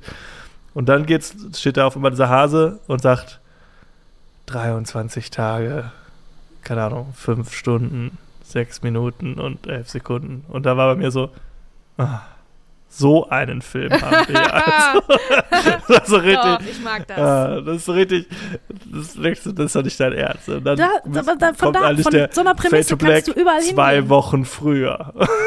denkst du so, oh Gott. Ja. So ähnlich ist es. Aber Also so einer mal- Prämisse war kannst so du so viel machen, für weißt du? Von da aus so, kannst komm. du in so viele Richtungen gehen und da finde ich das total Ja, spannend das zu sehen, was macht der Film jetzt damit? Mit diesem, Ja. ne? Äh, Bei dem anderen zum Beispiel von diesem Regisseur, der, der hat auch so eine Prämisse, so eine ähnliche, und zwar The Box. Da kriegt ein Pärchen ein äh, Paket an die Tür geliefert, da ist ein Knopf drin und die haben eine Woche Zeit, um den Knopf zu drücken und dann stirbt jemand, irgendwer, den die nicht kennen. Wenn die den Knopf nicht drücken, stirbt einer von denen. What? Das ist ja, doch voll, ist doch spannend, oder nicht? draufgedrückt. Easy. Ist doch spannend. Das ist doch, solche Prämissen finde ich geil, weil wo geht's ja, hin jetzt von cool. da aus, ne? ja, aber das ist, aber guck mal, das ist schon deutlich simpler als das, was wir äh, hier bei Donnie Darko serviert bekommen. Ja, ja, und war auch wirklich leider nicht, ist ja von dem gleichen Regisseur, war wirklich leider auch, auch, ist auch ein bisschen krepiert. Da muss ich, vielleicht ja, ja, habe ich, hab ich gelesen. Irgendwie Regisseur. 4 Millionen gekostet, 7 Millionen eingespielt oder so. Also so eine richtige Vollbombe, leider. Aber ja, war, war auch nicht so, der war einfach auch nicht so gut. Der hätte viel besser sein müssen. Weil als ich den Ja. Trailer gesehen habe und das mir gehört habe, habe ich gedacht, oh, ja, mega geil, der wird bestimmt, das wird bestimmt super. Aber gerade solche Prämissen sind natürlich schwer dann rund zu kriegen und zu Ende zu führen. Und ich finde, das ist Ja. in dem Film ganz gut gelungen.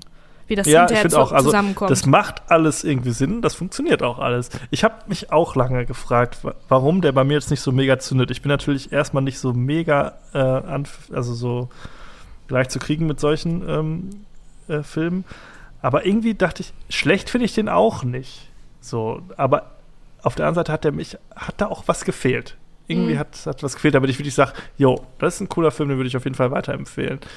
So, ich weiß nicht, so auf der Strecke war auch viel so, der ist sehr gemächlich erzählt und so, das ist sehr viel Andeutung. Das ist natürlich alles bewusst, ne, damit man Mhm. halt viel interpretieren kann und so, aber für mich hat so wirklich das letzte Quäntchen gefehlt und ich glaube, das ist das, was du sagst, dass es so an der Inszenierung so ein bisschen liegt, dass das noch so ein bisschen unreif und unausgegoren ist. Ja, also der, der will viel Cooles erzählen und viel Cooles machen. Ist ja auch absolut kein Problem, dass dann der ein oder andere Schmunzler noch dazwischen ist. Aber das muss man, muss man natürlich wissen, wie man das dosiert. Ne? Ja. Ist Der nicht will Steven auch ein Spielberg, der sein, genau weiß, wie, wie, die, wie die Sachen zu dosieren sind, damit die den Ja. absolut perfekten Film ergeben. Ähm, also deswegen ist es halt ein bisschen unrund, glaube ich, weil die Genres so ein bisschen gemischt werden. Und das, ja, dann ist da ein bisschen zu lustig und da ein bisschen zu spannend, sodass das dann nicht so ein bisschen albern fast wirkt. Weißt du? Also ähm, ist schade drum, aber ich würde den trotzdem wirklich empfehlen, weil das äh, wirklich äh, ist ein Kultfilm und ist ein Beispiel dafür, wie viel man machen kann mit wenig Geld. Und du hast vorhin gesagt, Na, so coole schön, Idee. Na, du coole hast Idee. vorhin so, so schön gesagt, Herr der Ringe ist der Film, der dich zum Film gebracht hat oder ja. zum Fernsehen. Und solche Filme, nicht jetzt im Speziellen der, aber solche Filme wie Donnie Darko sind die Filme, die mich dazu gebracht haben. Ja. Dann das zu sehen, ich mag ja auch dieses, wenn die Abgründigkeit, das, das Abgründige unter dem Normalen so erzählt wird, ne? Hm. Ähm, und diese ganzen, wie das Licht gesetzt ist und wie das, wie diese finstere und bedrohliche Stimmung erzeugt wurde, da habe ich gedacht, oh, das ist ja, das ist ja geil, das möchte ich auch können. Möchte ich auch machen besser, ne? Äh, anders und so. Ja. Und auch so eine kleine Geschichte nehmen, so eine, keine Ahnung, ein Hase kommt und sagt dir im Traum, äh, in, in, einem, in einem Monat ist die Welt zu Ende und dann, oh krass, und daraus dann eine Geschichte machen. So, das, Ja, das genau. ich, das hat mich dazu gebracht. Absolut. Man merkt aber, finde ich, das ist ja auch häufig bei diesen Filmen, dass die mir immer so vorkommen, als ob die so auf Zwang so ein Kultfilm werden wollen. Weil die halt gerade diese Prämisse haben und denken so, boah, das ist jetzt so crazy und ich will jetzt so crazy und so verrückt sein und so mysteriös, damit alle auch noch weiter über mich sprechen irgendwie. Das finde ich manchmal ein bisschen schade, weil man das denen manchmal so anmerkt. Du hast gerade Steven Spielberg gesagt. Ich glaube aber auch, dass Steven Spielberg, das, der wäre auch nicht der richtige Regisseur für diesen Stoff gewesen. Ich habe jetzt mal so, habe gerade so ein bisschen überlegt, dass du das gesagt hast. Wer könnte, hätte das denn irgendwie richtig geil machen können? Aber fällt mir jetzt so auf Anhieb Naja, keiner ein. Aber ich glaube, auch unter anderer Regie wäre das sicherlich cooler gewesen. Ja, ja, wahrscheinlich. Christopher Nolan und Denis Villeneuve hätten das sicher. Ja, Christopher Nolan hätte wieder, wäre wieder zu gimmicky gewesen, glaube ich. Ja, aber dieses, schwierig. dass es so rund ist, dass die Geschichte zu sich selber zurückkehrt, ist ja schon so ein Mm, das Nolan-Ding. Ja, das Voll, ja, ja, stimmt. schon, ja. äh, dass Shyamalan. es so einen Twist gibt an, am Ende. Ja, genau, Shyamalan Ja. es machen können. Denis Villeneuve hätte auf ist jeden Fall die Atmosphäre richtig geil auch getroffen. Das muss man ja auch immer sagen. Bank. Mhm, das stimmt. Das ist auch so ein, so ein Charme. Aber das finde ich, eigentlich. ja, ne? ja, aber das finde ich ist in, ist in diesem Film, also die, atmosphärisch finde ich den allemal. Das finde ich auf jeden Fall. Ja, Das hat ja. er schon geschafft. Ne? Ähm, Ich, ja. ich finde auch ein bisschen schade, am Ende suhlt der, der guck mal, wir haben gerade bei Herr der Ringe, da kann es für mich nicht genug Enden geben. Der Film hätte ein bisschen früher enden müssen. So, der suhlt sich am Ende noch so ziemlich in seinem, in seinem Twist. ja. So, am Ende sind wir wieder da, wo wir am Anfang waren. Das Triebwerk fällt auf das Bett. Und da hätte der Film theoretisch auch enden können. Mhm. Aber es gibt dann noch mal so zwei, drei Minuten weiter, wo dann noch mal so diese Zeitreisemechanik und so noch mal so ein bisschen erklärt wird und aufgelöst wird, weil dann Gretchen irgendwie sagt so, ja, ich kannte den vorher nicht und so. Und dann Mhm. sind wir alle ganz, oh Gott, ja, jetzt macht alles Sinn. Das finde ich so ein bisschen, wo ich denke, ah, bisschen, da ist er, findet er sich ein bisschen zu geil, der Film. so, Ja. ich sag, sei, dann, dann hab auch die Eier und äh, sei vorher zu Ende. Ja. Aber, äh, ja. Aber ärgerst du dich denn jetzt, dass du den äh, gesehen hast? Oder äh, denkst du dir, Nee, ach, überhaupt nicht. Nee, überhaupt nicht. Das ist ja das Verrückte. Also ich fand ihn jetzt nicht überragend, gar nicht. Ähm, ich fand den echt gut zu sehen, aber ich habe irgendwas, was mich daran stört, was nicht so ganz mich mitgerissen hat. Vielleicht das Pacing, dass es ein bisschen zu langsam ist. Ja, Und das ist natürlich generell bei solchen Filmen eher so ein bisschen schon mal so mit so einem Grund, so einer Grundskepsis da reingehe. mm, Aber an sich fand ich den echt gut. Ich fand Jake Gyllenhaal tatsächlich nicht ganz so stark, haben wir ja auch nein, gerade nee, schon nee, das ausgeführt. ist nicht seine, wirklich seine generell ist er jetzt kein. Schauspieler, der sich irgendwie großartig hervortut in dem Film. Ich habe die ganze Zeit überlegt, woher kenne ich denn Frank? Ich hab auch der in überlegt, dem Hasenkostüm. Und weißt du woher? Woher? Aus Independence Day. Ach, okay. Ist jetzt egal. ja, Könnt ja, ihr ja, noch jetzt nach- habe ich vor mir. Das ist dieser langhaarige, Ja, der Lurch, langhaarige. der irgendwie der Sohn von dem Typen, der sich am Ende opfert. Ich weiß nicht ah, ja, ja, ja, ja. Mhm. Ja. Ich weiß genau, wen du Diese ja, ja. Fresse nämlich einfach. Ich dachte, der hat so ein bisschen so eine Adam Driver-Fresse. ja, stimmt, So. kennt man, ne? Kennt man. Und Also wusste, halt, wusste ich auch sofort, woher ich den kenn ich den. Aber ja, egal. Ja, ich fand den auch Lieben. gut. Irgendwie. Ganz nett. Ja, also ich würde ihn auf jeden Fall empfehlen. Ist ein Kultfilm, ist auch wirklich ein Kind seiner Zeit. Und ähm, ja, David Lin wenn David Lynch oder wenn ein, irgendwer, der David Lynch sein will, einen Teenie-Film Ja. gemacht hätte. Also diese Kombination finde ich schon sehr äh, speziell zwischen Coming-of-Age, Teenie-Film und lynchiger Atmosphäre. Und wenn das Wort Zeitreise da auch noch mit drin rumschwimmt, dann habe ich ja kein Problem. Dann würde Ja. ich sagen, guckt's euch an. Ja. Ich muss aber auch sagen, da finde ich David Lynch Filme doch kompetenter umgesetzt als den. Ja, das, das, äh, der, der kostet noch um einiges mehr, ne? Ja, das Ja. auf jeden Fall, na klar. Das ist mein Zugeständnis an, Ah, schön. an dieses Genre. Sehr gut. Ja, also dieses Jahr ist zu Ende. Das Jahr ist zu Ende und äh, wir haben es schon gesagt, ich fand's richtig, richtig geil. Ja, allein diesen Monat hat mich schon so viel überrascht. Und das war jetzt Wahnsinn, fast ne? jeden zweiten Monat war irgendwas, wo ich dachte, ach ja, guck mal an. Wahnsinn. Ja. Cool. Ich habe mal so runtergeschrieben, ne? nur so beim Überfliegen. Ja. Es ging schon los mit Catch Me If You Can. Ach ja. Super geil. Mm. Dann sind so Sachen wie City of God und Shihiros Reise ins Zauberland, tatsächlich Liebe, Master and Commander, Herr der Ringe. Das sind so Filme, die in meinen Top 20, glaube ich, all time drin sind. Ja, tatsächlich. Aber auch Sachen es wie wirklich. 28 Days Later, Mm. ne, Kill Bill, Fluch der Karibik, Findet Nemo. Also auch äh, Disney hat da irgendwie voll. Also es war Ja, echt Sa- so viel. Sachen, die auch die Zeit wirklich überdauert haben, ne? Und die Kult Voll. sind und Hits sind immer noch. Allein schon Findet Nemo und äh, Fluch der Karibik ist ja, ne? Ja. Das sind ja Ikonen, richtig. Und Kill richtig, Bill richtig natürlich. krass. Bei mir sind Kill Bill und ähm, Identität und Herr Lehmann. Auch ja, wirklich das ist ähm, so das, klein, die größte. Überraschung. Ja. Ja, größte Überraschung für mich dieses Jahr Identität auf jeden Fall. Mhm. Kannte ich vorher nicht und fand ich richtig, richtig cool. Ja. Äh, Chicago muss ich aber auch sagen, den kannte ich vorher auch nicht. Den fand ich auch überraschend gut dafür, dass es ein Musical-Film ist. Ja. Fand ich den echt Ja, gut. stimmt. Boah, Und Hulk habe ich mir rausgeschrieben. Den fand ich zwar kacke irgendwie, aber ich fand den spannend zu sehen. Der Ja. war irgendwie. Ja, ja. Und das auch und in Anbetracht der jetzigen Superheldenfilme, der ganzen Marvel-Geschichten, Ja. das so ein bisschen zu analysieren, was jetzt da schiefgelaufen ist oder was vielleicht gar nicht schiefgelaufen ist, was jetzt schief läuft. So, also das, Ja. ähm, das fand ich auch spannend bei Hulk. Das waren so Überraschungen für Und mich. Was ich richtig schlimm fand, war The Ring. Der, den kannte ich ja vorher auch nicht. Der ist bei mir ja komplett gefloppt auch. Der ist ja immer so als Okay. der krasse äh, Ist Horrorfilm. auch eine Ikone. Ist auch eine Ja. Ikone jetzt, ne? Ja, klar, ich fand den natürlich doof, aber ist auch ein krasser Kultfilm Ja. irgendwie, ne? Allein deutsche Filme, ne? das ein Solo-Album Herr Lehmann, Mhm. Der letzte Lude, äh, hier Die wilden Die Kerle, wilden Kerle, und ja. äh, Wunder von Bern und so. Solo-Album fand ich zum Beispiel auch richtig doof. Ja. Und, und äh, Dogville fand ich natürlich auch kacke. auch so ein Lowlight von mir.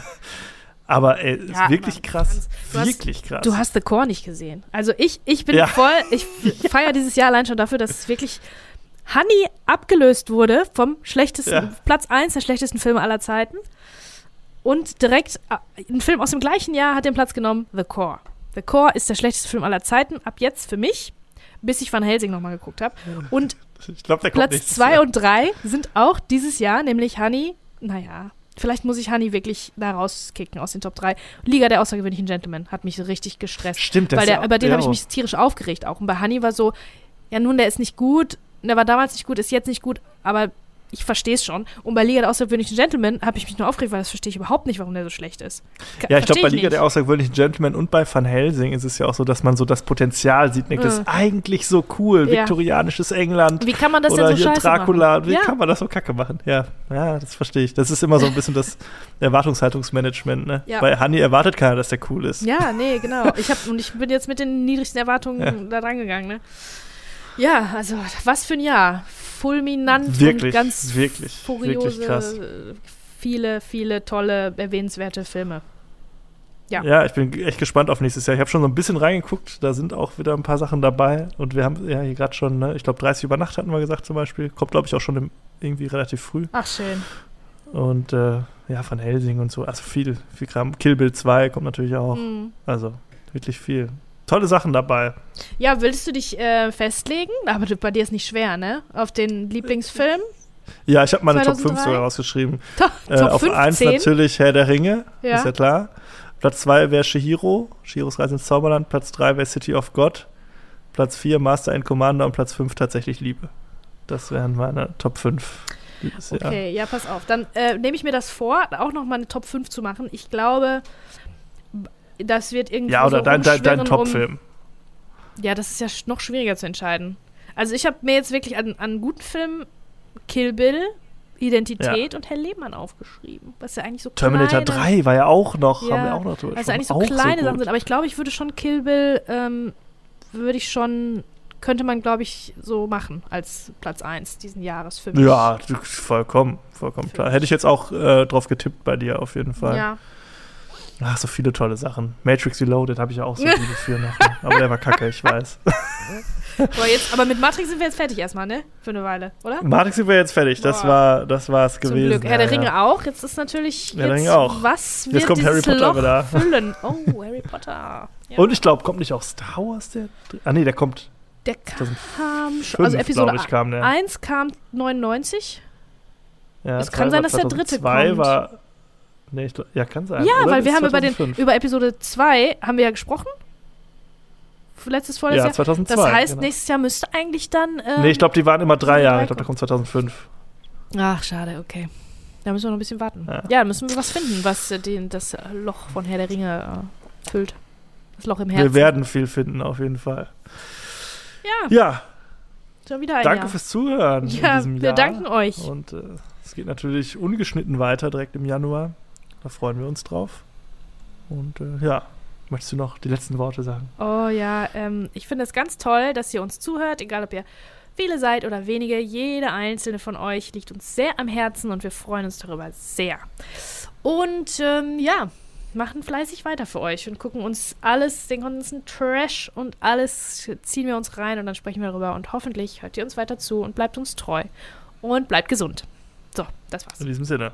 Frohe Weihnachten, guten Rutsch. Frohe Weihnachten, guten Rutsch, bis nächstes Jahr. Tschüss. Filmzeitreise.